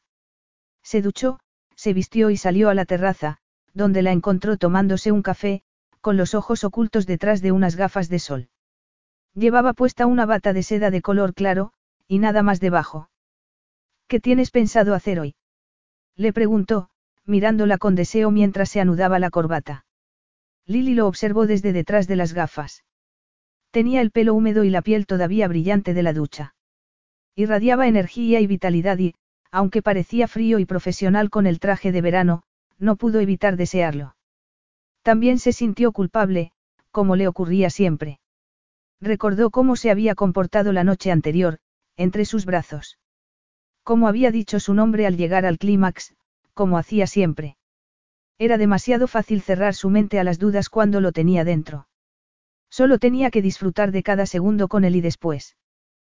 Te estás ruborizando, Lily. murmuró él, alargando la mano hacia una de las tazas de café. Vaya, hacía mucho tiempo que no te ocurría. ¿Acaso piensas que solo las mujeres con el himen intacto tienen derecho a ruborizarse? Le replicó ella. Vaya, ¿no te parece que has sido un poco bruta? Cosa que a ti no te ocurre nunca, no. Anoche no pareció importarte que lo fuera. Supongo que nunca has tenido quejas en ese aspecto, Ciro. Otra punzada de deseo lo llevó al borde de la terraza, como si solo quisiera ver mejor la bahía. Eran unas vistas con las que había crecido y en esos momentos tenía la sensación de que estaban sutilmente alteradas, era como si toda su vida se hubiese visto alterada. ¿Cómo había podido pensar que aquella farsa sería fácil? Que podría utilizar a Lily para que le diese placer e ir distanciándose de ella poco a poco. Aunque lo había hecho porque era lo que quería, y él siempre hacía lo que quería. Había esperado que su ira se mantuviese constante y que su pasión disminuyese, como le ocurría siempre que una relación decaía. El único problema era que las cosas no habían salido así. Tanto fuera como dentro de la cama, la seguía deseando tanto como siempre. Eso lo sorprendía. Lo estaba volviendo loco. Se decía a sí mismo una y otra vez que era una mentirosa que solo había querido asegurarse el futuro, pero todo eso se le olvidaba en un minuto y se sentía confundido.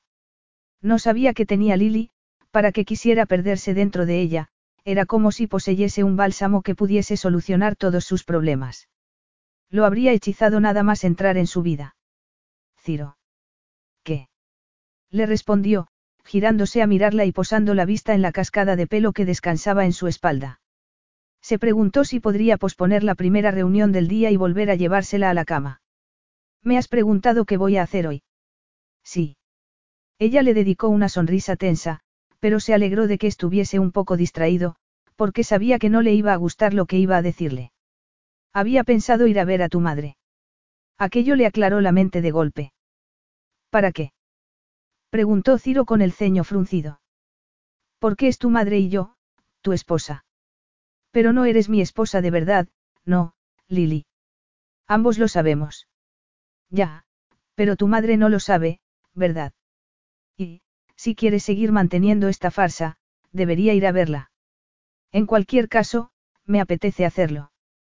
No puedo pasarme todos los días visitando iglesias y escuchando clases de italiano con los auriculares mientras tú sales a ganar otra fortuna. Lily lo vio entrecerrar los ojos y supo que seguía divirtiéndole que quisiese aprender un idioma que no le iba a servir de nada en el futuro. Ya habían discutido el tema y ella le había dicho que aprender un idioma nunca era perder el tiempo.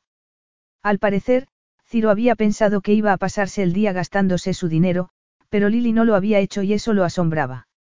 Se había enamorado de Nápoles y quería que la entendiesen mientras estuviese allí. Durante unos meses, quería formar parte de aquel paraíso. A mi madre no se le da bien socializar, comentó Ciro. Dudo que acceda a verte. Ya lo ha hecho. Scusi. Inquirió él con incredulidad. La llamé por teléfono ayer y le dije que quería ir a verla, y me ha invitado a tomar café. Ciro se sintió enfadado, aunque no supo por qué. Tal vez porque Lily no le había consultado antes de llamar a su madre. O porque no quería que Lily se reuniese con la mujer con la que siempre había tenido una relación difícil. La has llamado a mis espaldas. Sí, Ciro, si es así como quieres verlo. He cometido el horrible crimen de intentar ser educada, cosa que veo que no comprendes. No hace falta que seas insolente. ¿Qué pasa, que tienes tú el monopolio de la insolencia? Lo retó ella. Sus miradas se encontraron y, por un instante, Ciro estuvo a punto de sonreír, pero no lo hizo. No entendía que Lily quisiese iniciar una relación que no tenía ningún sentido con su madre. ¿Puedo hacer algo para que cambies de idea? Le preguntó. No, a no ser que me encadenes y me encierres en casa, voy a tomar café con ella esta mañana. Pues que así sea, dijo él, tomando su maletín, pero puede ser una mujer muy difícil, no me digas luego que no te lo advertí. Lily pensó en aquello mientras se vestía para ir a ver a su suegra. Se cambió tres veces de ropa y terminó acalorada. Un taxi la llevó hasta el enorme piso en el que vivía Leonora D'Angelo y cuando la hicieron entrar en el sombrío salón, se sintió grande y torpe al lado de la madre de Ciro, que parecía una muñeca. Se sentó en el borde de una silla y aceptó una minúscula taza de café, y una ola de tristeza la invadió. Cuando se había tomado el último café con su madre. Se preguntó qué le habría dicho esta a Ciro acerca de ella, y se dio cuenta de lo mucho que la seguía echando de menos. A pesar de la edad, Leonora D'Angelo era una mujer guapa, con los mismos ojos oscuros que su hijo y una constitución que hacía que destacase su angulosa mandíbula. Iba vestida con un sencillo vestido gris y adornada con un collar de oro y toda una colección de anillos de brillantes. Apoyó la espalda en su silla y sonrió a Lily con frialdad. Estás un poco pálida, comentó. Espero que te esté gustando Nápoles. Lily consiguió esbozar una sonrisa y se preguntó qué diría su suegra si le contaba toda la verdad. Es una ciudad preciosa, contestó ella con educación. Leonora asintió. Eso pienso yo también, aunque, para muchos, Nápoles es un enigma. Un lugar de luces y sombras. En la que puedes torcer una esquina sin saber con qué te vas a encontrar, le dijo. Un poco como mi hijo. A Lily se le aceleró el corazón y se preguntó si Leonora le iba a hablar de Ciro. ¿De verdad? Preguntó, sin saber qué otra cosa decir. Me alegro de que Ciro haya decidido establecerse por fin. Ha tardado mucho tiempo. A veces me pregunto por qué lo ha hecho, pero eso. Leonora se interrumpió y luego añadió. Habla mucho de su niñez. La verdad es que no. No te ha contado que no fue feliz. Lily se sintió incómoda al oír aquello. No quería contarle a su madre cosas que Ciro le había confiado. Cosas que podían ser muy dolorosas para Leonora. Como que ésta se había ocupado poco de él y que, a pesar de tener todo un ejército de sirvientes, se había sentido muy solo. O que había tenido una vida amorosa muy agitada. Ciro es un hombre muy reservado, respondió Lily, con la esperanza de que aquello pusiese fin a la conversación. Pero la signora D'Angelo dejó el café encima de la mesa y continuó. No sé si sabes que me deprimí mucho después de que naciese. A Lily le sorprendió que a la madre de Ciro se le quebrase la voz al contarle aquello. No, no lo sabía. Por aquel entonces, la depresión era un tema tabú. Se esperaba que las mujeres pudiesen con todo. Y yo lo intenté, de verdad que lo intenté, pero no fui capaz. Hubo otra pausa. ¿Sabes que su padre me dejó? Lilia sintió, incómoda. Eso sí me lo ha contado. Leonora se encogió de hombros como si no tuviese importancia y Lily pensó que no le importaba. Pero, de repente, se imaginó a sí misma sola en un futuro, encogiéndose de hombros y explicando que su matrimonio no había funcionado, con una voz parecida a la de Leonora, que no era precisamente firme. El matrimonio no fue como él esperaba. Se había casado con una mujer efervescente de la alta sociedad, a la que le costaba levantarse por las mañanas. Por aquel entonces, no era habitual que un hombre abandonase a su mujer y a su hijo y, después de que se fuese, tuve, miedo. Sí, miedo. Miedo de estar sola. De tener que ocuparme sola de un niño como Ciro. Y me sentí avergonzada por haber sido rechazada. Quería un padre para mi hijo y, ¿por qué no admitirlo? También quería un hombre para mí. Signora D'Angelo, la interrumpió Lily enseguida. No tiene por qué contarme todo eso. Pero quiero hacerlo, le aseguró la otra mujer. Porque así, tal vez, puedas explicarle a Ciro por qué hice lo que hice. A mí no me quiere escuchar. Lily se mordió el labio inferior y sonrió débilmente. Puedo intentarlo. Leonora se agarró las manos sobre el regazo y los diamantes brillaron. Las cosas eran distintas entonces, sobre todo aquí, en Nápoles, que siempre ha sido una de las ciudades más tradicionales y machistas de Italia. No estaba bien visto que te abandonasen. Supongo que yo estaba desesperada, y que se me notaba, continuó, riendo con tristeza. Tal vez fue por eso por lo que no volví a casarme, aunque salía con hombres, por supuesto. Solía traerlos aquí. Signora D'Angelo. En ocasiones a tomar una copa, o un café. Otra veces, no siempre, solo para hablar. Me sentía sola, Lily. Muy sola. Lilia sintió al ver dolor en los ojos de su suegra. Sí, me lo puedo imaginar, comentó en voz baja. Pero Ciro ya era implacable por aquel entonces. Lo odiaba. Odiaba a los hombres. Quería que su madre viviese como una monja y yo quería vivir, como una mujer. Leonora tragó saliva antes de continuar. Eso nos separó y es algo que lamento mucho. Y no he podido decir ni hacer nada para acercarme a Ciro porque se niega a hablar del tema conmigo. Lily se sintió triste porque entendía a Leonora, y también a Ciro. Este había querido proteger a su madre de los hombres con los que salía. Y ella había querido encontrar a un padre para Ciro. De repente, comprendió que Ciro se hubiese tomado tan mal el hecho de que no fuese virgen. Era posible que la emoción hubiese superado a la razón, y que hubiese pensado que su supuestamente inocente esposa pudiese convertirse algún día en una mujer de muchos hombres, como su madre. Ciro siempre veía las cosas, y a las mujeres, blancas o negras. Y era evidente cómo la veía a ella. ¿Hablarás con él, Lily? Le preguntó Leonora. Intentarás explicarle cuál era mi situación. Lily oyó temblar la voz de la otra mujer y se dio cuenta de que detrás de aquella máscara de sofisticación había una mujer que tenía miedo a envejecer y a morir sin el perdón de su único hijo. Lo intentaré, le aseguró. Su situación con Ciro no podía empeorar más y, si conseguía convencerlo de que se reconciliase con su madre, al menos se marcharía de Nápoles sintiéndose mejor. La revelación de Leonora la hizo despertar de repente y Lily quiso redescubrir algo de sí misma. Se dio cuenta de que había dejado de ser la de antes. Había estado demasiado ocupada intentando sobrevivir en una atmósfera hostil y se había olvidado de quién era en realidad. No se había enamorado Ciro de la mujer que preparaba pasteles y que intentaba crear un hogar. Aunque siguiese estando enfadado con ella, seguro que podía recordarle quién había sido y lo que había representado para él. De repente, entendió que Ciro se negase a mirar más allá de las barreras que él mismo había creado.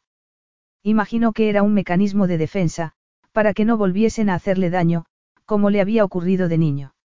Era un hombre fuerte que odiaba demostrar vulnerabilidad, pero ¿cómo podía convencerlo de que ella no volvería a hacerle daño? De que, si la perdonaba por el error que había cometido, ella le abriría su corazón y lo querría con todo su alma. De que le sería leal en todos los aspectos. Esperanzada de nuevo, Lily fue a la tienda que había más cerca de donde vivían y, aunque tardó un rato en encontrar todo lo que necesitaba, compró los ingredientes necesarios para hacer una tarta, cosa que sorprendió a la mujer que la ayudaba en casa. Debió de parecerle extraño que la pálida extranjera que hablaba tan mal italiano quisiese ponerse a cocinar. Pero ella se puso a trabajar nada más llegar al piso y le gustó perderse en la familiar rutina de la repostería. Oír el ruido que hacían los huevos al caer sobre la harina y ver cómo levantaban una pequeña nube de humo. Escuchar los golpes de la cuchara de madera, que según su profesor de cocina se parecía al de los cascos de un caballo. Aspirar el aroma de los limones, los limones con más zumo que había utilizado nunca. Y muy pronto todo el piso de Ciro estaba invadido por un incomparable olor a tarta de limón. Lili oyó la puerta a eso de las seis. Oyó cómo Ciro dejaba su maletín en el suelo y un breve silencio antes de que sus pasos se dirigiesen a la cocina. Su rostro permaneció casi impávido al verla, solo entrecerró un poco los ojos.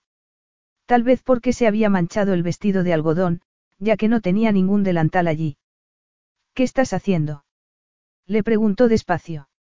Aparte de hacer una tarta, ¿quieres decir? Dijo ella, decidida a mostrarse alegre, mientras abría la puerta del horno. Ciro observó la curva de su trasero mientras se inclinaba hacia adelante y recordó su primer encuentro. El recuerdo tenía que haberlo llenado de deseo, pero, en su lugar, sintió tristeza. Miró la tarta. ¿De qué va todo esto? Ella se preguntó si Ciro pensaría que estaba loca si le contaba que había necesitado hacer algo que le fuese familiar, que volviese a hacerla sentir como ella misma otra vez, en vez de como una mujer que estaba desempeñando un papel. Levantó la mirada para buscar la suya y esperó que la comprendiese. Me he dado cuenta de que hacía mucho tiempo que no había cocinado. ¿Quieres un trozo? Siempre sabe mejor cuando se come recién salida del horno. Él negó con la cabeza, aquellas palabras le recordaron a un tiempo muy lejano, y a todas las cosas que había tenido la esperanza de conseguir. A todos aquellos placeres sencillos que en esos momentos parecían estar a años luz de la agridulce realidad de su vida juntos. No, gracias, respondió, preguntándose por qué le afectaba ver su gesto de decepción y que se estaba mordiendo el labio inferior para que no le temblase. ¿Has ido a ver a mi madre? Sí. ¿Y? Lily lo miró fijamente. Si Ciro hubiese sido un poco más comprensivo, un poco más amable, ella también habría sido más cuidadosa. Si hubiese aceptado un trozo de tarta como gesto de conciliación, ella se habría ablandado, pero, en esos momentos, la frialdad del rostro de Ciro le confirmó todo lo que su madre le había dicho de él y a Lily no le apeteció ser diplomática. Me ha contado un par de cosas interesantes. Ciro se aflojó la corbata. Quiso demostrar falta de interés, decirle a Lily que le daba igual, pero lo cierto era que sentía curiosidad. Sí. ¿Cuáles? Ella tomó aire. Me ha contado que nunca la has perdonado por haber tenido novios de joven. Él la miró con incredulidad. ¿Qué te ha dicho qué? preguntó.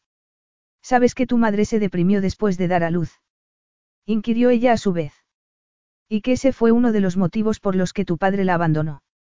Entonces, fue suya toda la culpa. La culpa no fue de nadie. Replicó Lily con el corazón acelerado.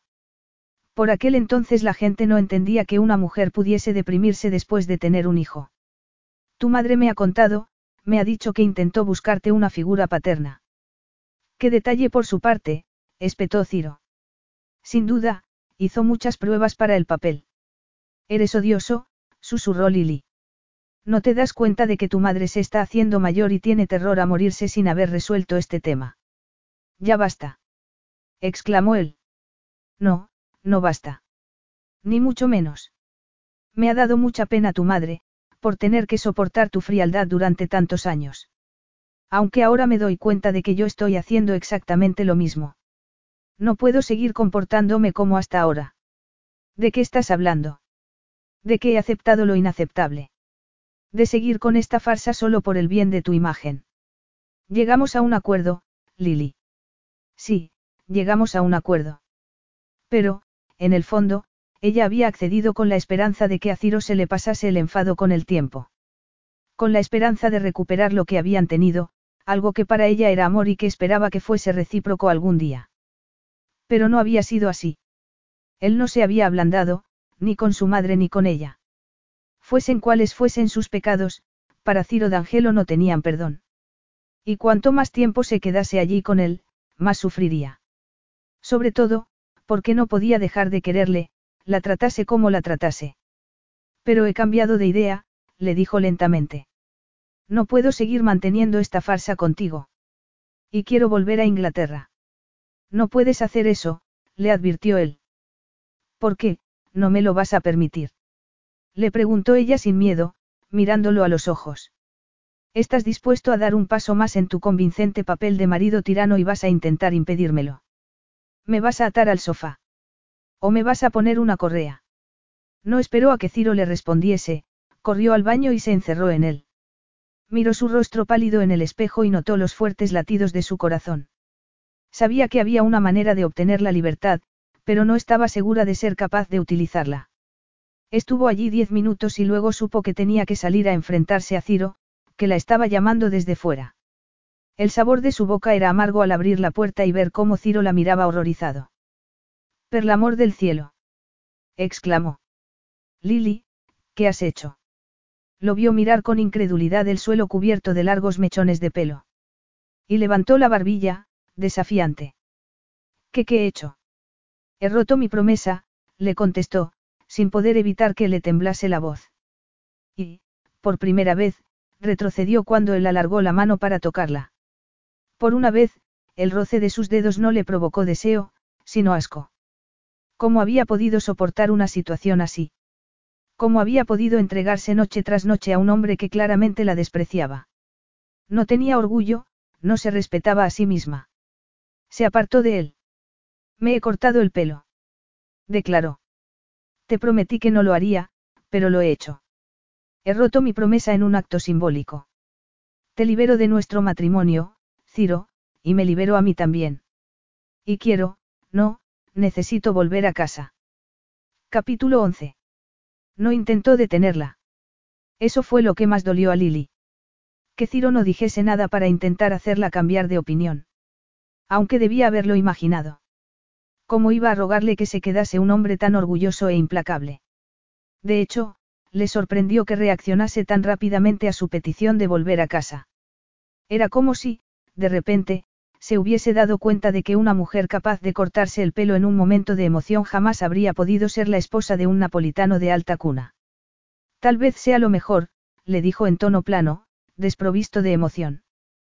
¿Cuándo quieres marcharte? Lo antes posible.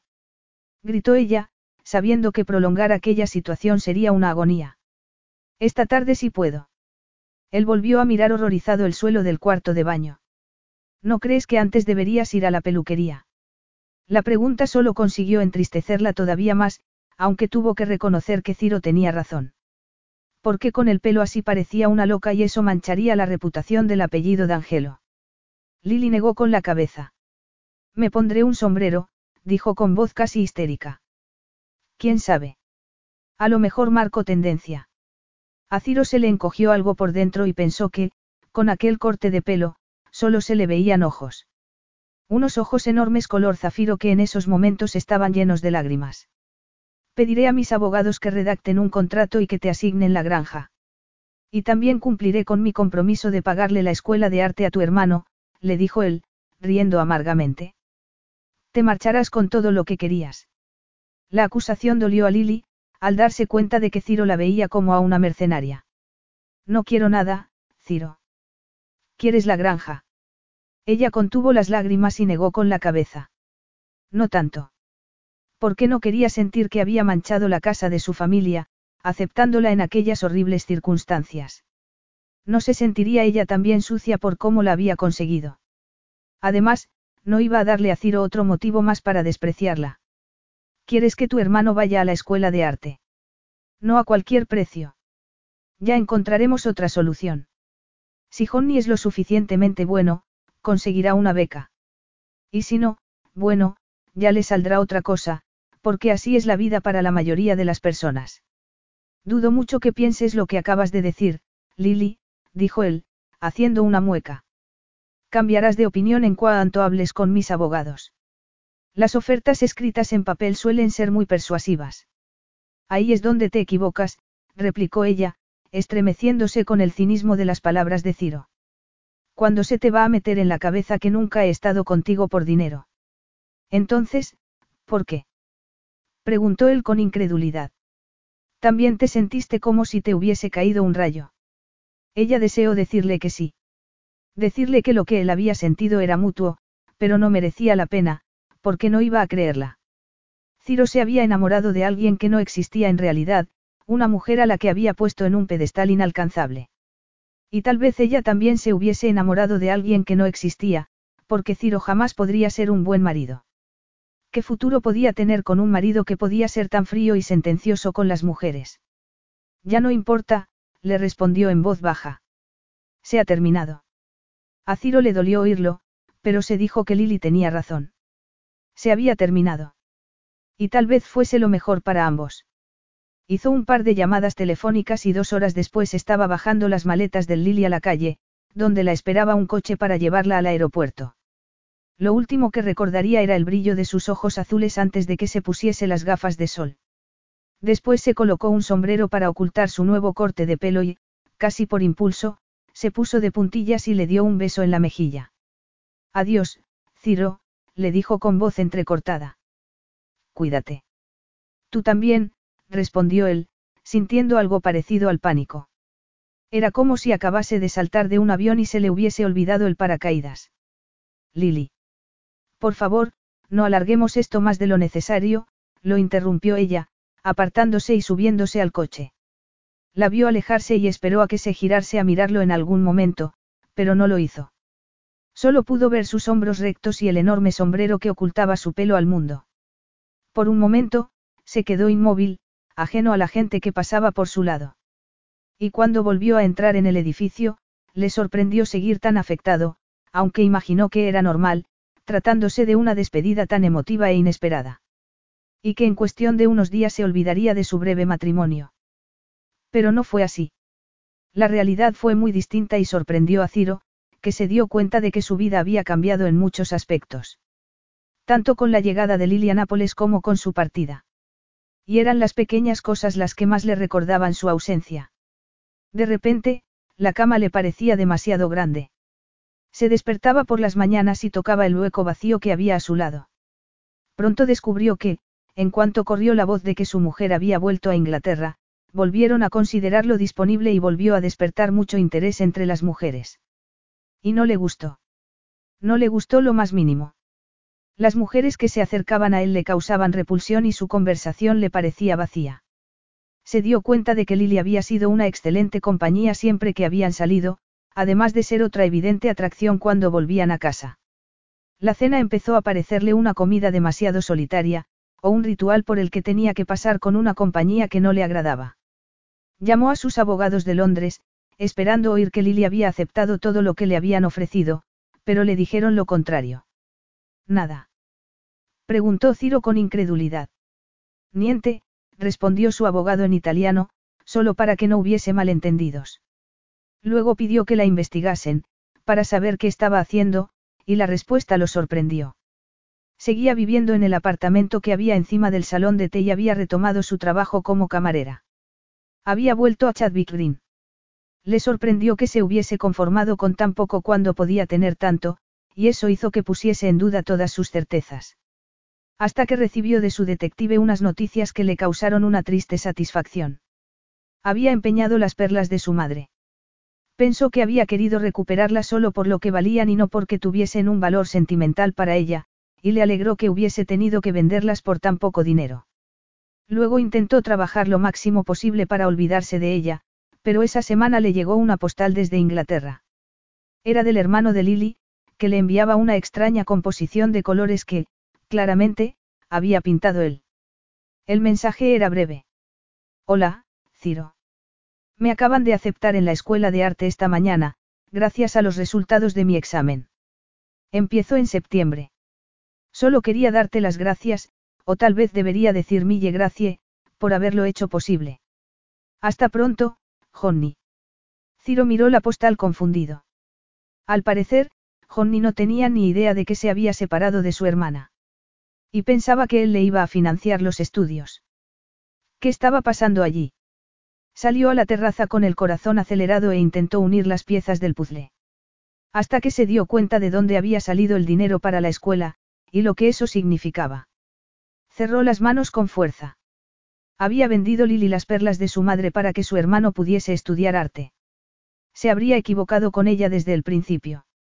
Miró hacia lo lejos, pero no vio nada más que el brillo de los ojos de Lily mientras se despedía de él. Y se sintió terriblemente arrepentido. ¿Qué había hecho? Se quedó allí hasta que el sol desapareció en el horizonte, hasta que la terraza estuvo iluminada solo por la luna. Sería demasiado tarde para pedirle un perdón que no se merecía. Apretó los labios y fue a buscar su pasaporte. Tal vez fuese demasiado tarde, pero al menos tenía que intentarlo. Pero antes necesitaba hacer otra cosa. Capítulo 12. Las ventanas no estaban sucias, pero Lily decidió limpiarlas de todos modos. Daniele le había tomado el pelo en repetidas ocasiones, diciéndole que se había vuelto una loca de la limpieza, y Lily no se había molestado en negar la verdad. Porque, aunque pareciese extraño, las labores de la casa la relajaban. Escuchaba la radio y se distraía con las conversaciones. Además, escuchar a otros hablar era mucho más sencillo que hacerlo ella misma, pero no tenía de qué preocuparse. La ruptura de su matrimonio todavía era reciente y tenía que volver a acostumbrarse a su anterior vida. Su anterior vida, que se había convertido en su nueva vida. Ya llevaba casi un mes de vuelta en Chadwick Green y, en muchos aspectos, era como si nada hubiese cambiado. El salón de té seguía allí, lo mismo que su pequeño apartamento. Y sus amigos. Fiona, que se había mostrado preocupada por ella, le había dicho que por supuesto que podía recuperar su trabajo, y a Daniele le había alegrado verla, pero también estaba preocupada por ella. Era evidente que su radical corte de pelo las había sorprendido mucho, lo mismo que su pérdida de peso.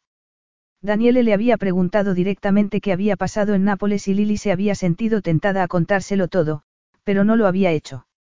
Pensaba mucho en Ciro, casi todo el tiempo. En los sueños de futuro que éste había tenido, muchos de los cuales ella también había compartido. Ambos habían querido construir algo fuerte y permanente, una unidad duradera. Pero habían fracasado. Su breve historia de amor era algo que debía quedar entre los dos. No quería manchar el nombre de su marido, ni el de nadie. ¿Cómo iba a hacerlo, si todavía lo quería? Fuera hacía sol.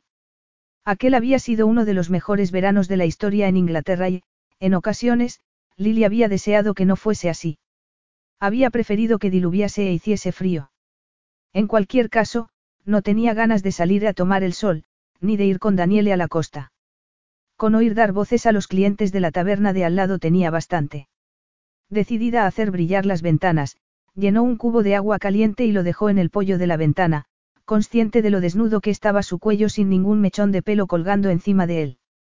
Todavía tenía que acostumbrarse a su nuevo corte de pelo y sonreía cuando la gente que la conocía se quedaba atónita al volver a verla. Había ido a la ciudad más cercana y se había puesto en manos de una peluquera a la que conocía Daniele, que le había arreglado el corte. Y, poco a poco, le estaba empezando a gustar su nueva imagen. Estaba diferente, sí, pero tal vez eso fuese bueno. Era diferente, eso no lo podía negar. Había pasado por una experiencia muy dolorosa y eso siempre cambiaba a las personas. Limpió las ventanas y luego las abrió para que entrase algo de aire.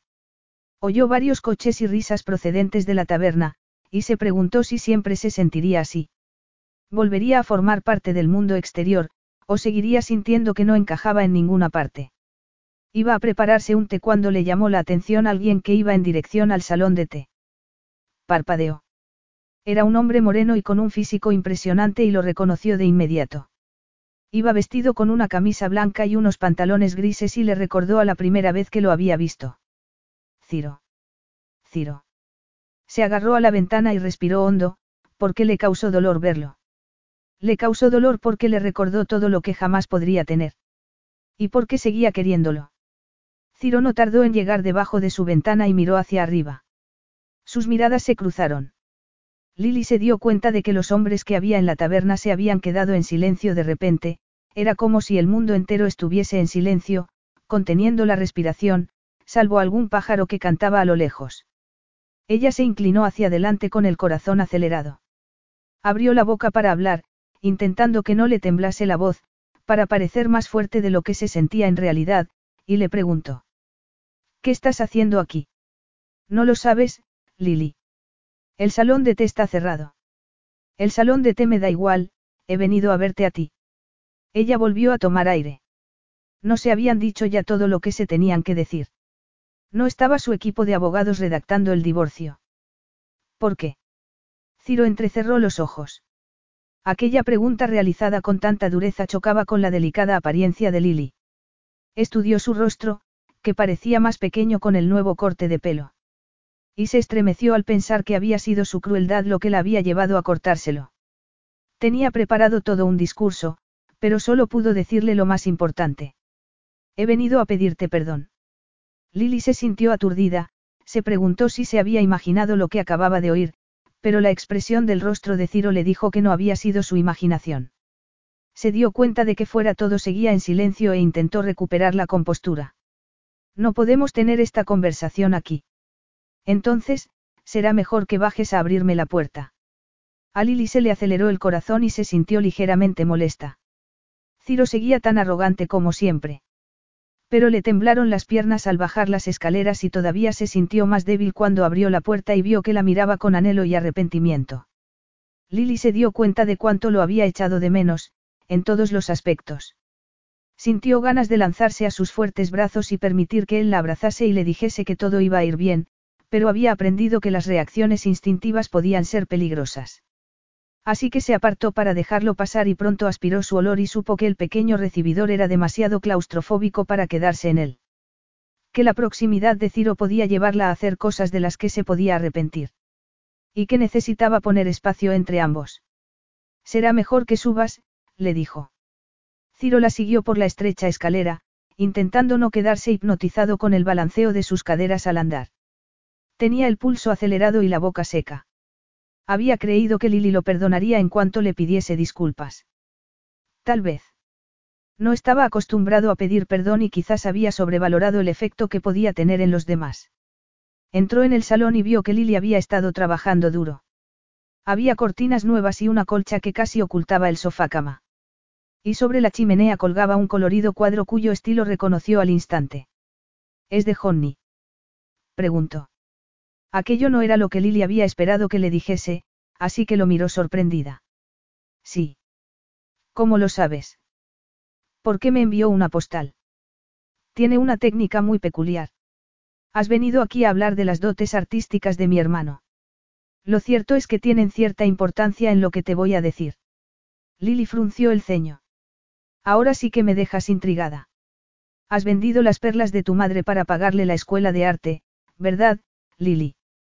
Ella abrió mucho los ojos. ¿Y qué si lo he hecho? No quisiste aceptar lo que era tuyo, continuó Ciro. Un acuerdo de divorcio con el que podrías haber conservado el collar que tanto significaba para ti. Ella negó con la cabeza y sintió ganas de darle un puñetazo. Sigues sin entenderlo, ¿verdad, Ciro? Para ti todo es crédito o débito. Todo tiene que tener un precio. En eso te equivocas, Lily, la corrigió él. Lo he entendido muy bien. Lo único que no sé es cómo he podido tardar tanto tiempo. No aceptaste lo que te ofrecí porque no querías estar en deuda conmigo. Bravo, respondió ella aplaudiendo. Pero me he dado cuenta de que te importan más las personas que las cosas. Que ni la joya más cara del mundo tendría valor para ti, ni siquiera aunque tuviese valor sentimental, si tenerla significase que tu hermano no cumpliese sus sueños. Por eso vendiste las perlas para que Johnny fuese a la escuela de arte. Lily se acercó a la ventana. ¿Cómo lo has averiguado? Johnny me mandó una postal dándome las gracias por haberle pagado la escuela. ¿Y qué has venido a hacer aquí? He venido a pedirte perdón por haber pensado tan mal de ti, empezó Ciro. A decirte que tenía razón desde el principio al creer que no eras como las demás. No. Espera. No he terminado. Te quiero, Lily, le dijo sin más. Y mi vida ha estado vacía sin ti.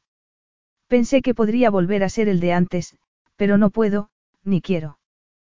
Porque ya no soy ese hombre. Tú me has cambiado. Has cambiado mi manera de pensar, mi manera de ver el mundo, y al resto de la gente. Ciro. Deja que continúe, le pidió él. Después de que te marchases, mi casa se quedó tan, vacía, que pensé en todo lo que me habías dicho acerca de cómo era. Le di vueltas y luego fui a ver a mi madre. ¿De verdad? Sí. Por primera vez en mi vida, la escuché de verdad. Intenté entenderla como adulto. Me pidió perdón y la perdoné, y le pedí perdón yo a ella también, y también me perdonó. Y lloré, admitió, notando cómo se le hacía un nudo en la garganta. Lloré, sobre todo, porque te había perdido, Lily. ¿Te imaginas a Ciro D'Angelo llorando? Ella asintió. Sí, claro que sí. Las lágrimas no te hacen menos hombre, sino más. Porque un hombre al que le da miedo demostrar sus sentimientos es un cobarde emocional y tú nunca has sido un cobarde, Ciro. Él se acercó a la ventana y la miró fijamente, como si hiciese siglos que no la veía, y no solo unas semanas. Mi madre me dijo algo que ya sabía, que eras lo mejor que me había podido pasar y que no debía dejarte escapar. Y me di cuenta de que tenía que pedirte perdón, y preguntarte si quieres volver conmigo. Ciro hizo una pausa, tal vez porque le resultaba difícil decir aquellas palabras tan importantes. Si quieres volver a ser mi esposa, pero esta vez, de verdad. Con sinceridad y amor. Un amor duradero. Lily se mordió el tembloroso labio. Ciro debió de leer la respuesta en sus ojos, porque, de repente, también había lágrimas en los suyos. Se sintió agradecida, pero se dio cuenta de que también tenía que reconocer su parte de culpa, que Ciro no debía cargar con toda la culpa. Tenía que haberte dicho que no era virgen. No importa. Supongo que pareció que te había querido engañar, pero no fue esa mi intención, Ciro. Te quería tanto que, para mí, era como la primera vez. Hiciste que me olvidase del pasado. ¿Me querías? Preguntó él. En pasado. Y te quiero, en presente, admitió ella. Ahora y siempre, mi querido Ciro. Sin ti, me siento como si fuese solo media persona. Durante unos segundos, Ciro estuvo demasiado emocionado para hablar, solo pudo abrazarla con fuerza. Luego por fin inclinó la cabeza y la besó, la besó como había soñado hacerlo desde el día en que había salido de su vida. A partir de ese momento siempre estarían juntos, allí o en Nápoles. El lugar no importaba, siempre y cuando estuviesen los dos. Porque estando juntos, cualquier sitio con cuatro paredes sería su hogar. Epílogo. Ciro estudió el enorme lienzo. ¿Qué se supone que es? No seas tonto, cariño, susurró Lily. Eres tú, por supuesto. Johnny está muy orgulloso y a sus tutores les ha encantado. Prométeme que no dirás nada negativo del cuadro durante la comida. Ciro miró el círculo con dos puntos negros y una mancha naranja que parecía una zanahoria. No se parecía en nada a él, tal vez se podía decir que era un muñeco de nieve, pero los expertos lo habían aplaudido, así que él no tenía nada que decir. Te prometo que solo le haré las alabanzas que tanto se merece. Si le han dado un premio y la oportunidad de ir a estudiar a París, será que es bueno, añadió en tono diplomático.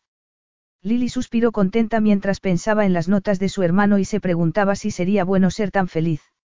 A veces, se despertaba por las mañanas y se preguntaba si había estado soñando, sobre todo, cuando se levantaba y salía a la terraza de su casa de Nápoles.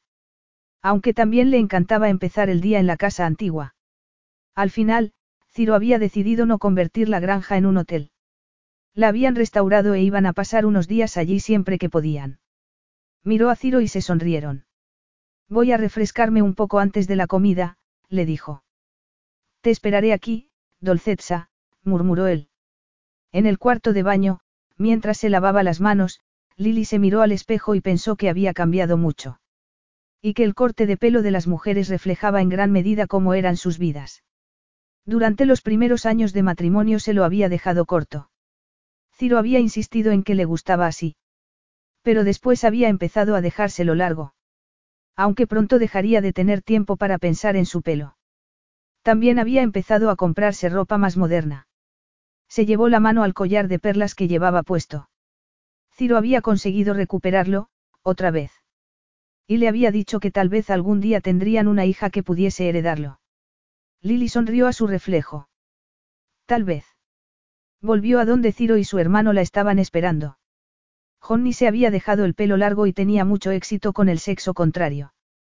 De hecho, llevaba a una chica muy guapa agarrada del brazo, vestida con un minúsculo vestido. Voy a acompañar a Fleur a la estación antes de comer, si te parece bien, hermanita. Por supuesto. Ciro y yo te esperaremos en el restaurante. Me alegro de haberte conocido, Fleur, espero que pases un buen verano. Gracias, respondió la chica. Lo mismo digo. Lily entrelazó el brazo con el de Ciro mientras la joven pareja se alejaba, y pensó que últimamente se sentía mayor. Estás demasiado callada, comentó él. ¿Por qué no vamos al restaurante? Pedimos una botella de champán y me cuentas qué ronda por esa cabecita. Ella lo miró con los ojos brillantes. Perfecto, pero creo que no voy a tomar champán. Pero sí se supone que estamos de celebración. Sí, y tenemos además más de un motivo. Tengo que contarte algo. Iba a esperar a esta noche, pero creo que no puedo esperar ni un minuto más. Él la miró con una expresión que Lily no había visto nunca antes en su rostro. ¿Estás embarazada? Le preguntó con voz temblorosa. Sí, admitió ella, conteniendo las lágrimas de alegría. Sí.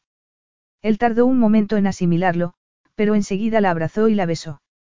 La besó tan apasionadamente que Lily se echó a reír en cuanto se separaron. Pero Ciro inclinó la cabeza y la volvió a besar.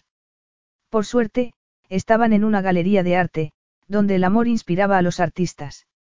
Y nadie prestó la menor atención a la pareja que se estaba besando delante de un cuadro de vivos colores. Fin.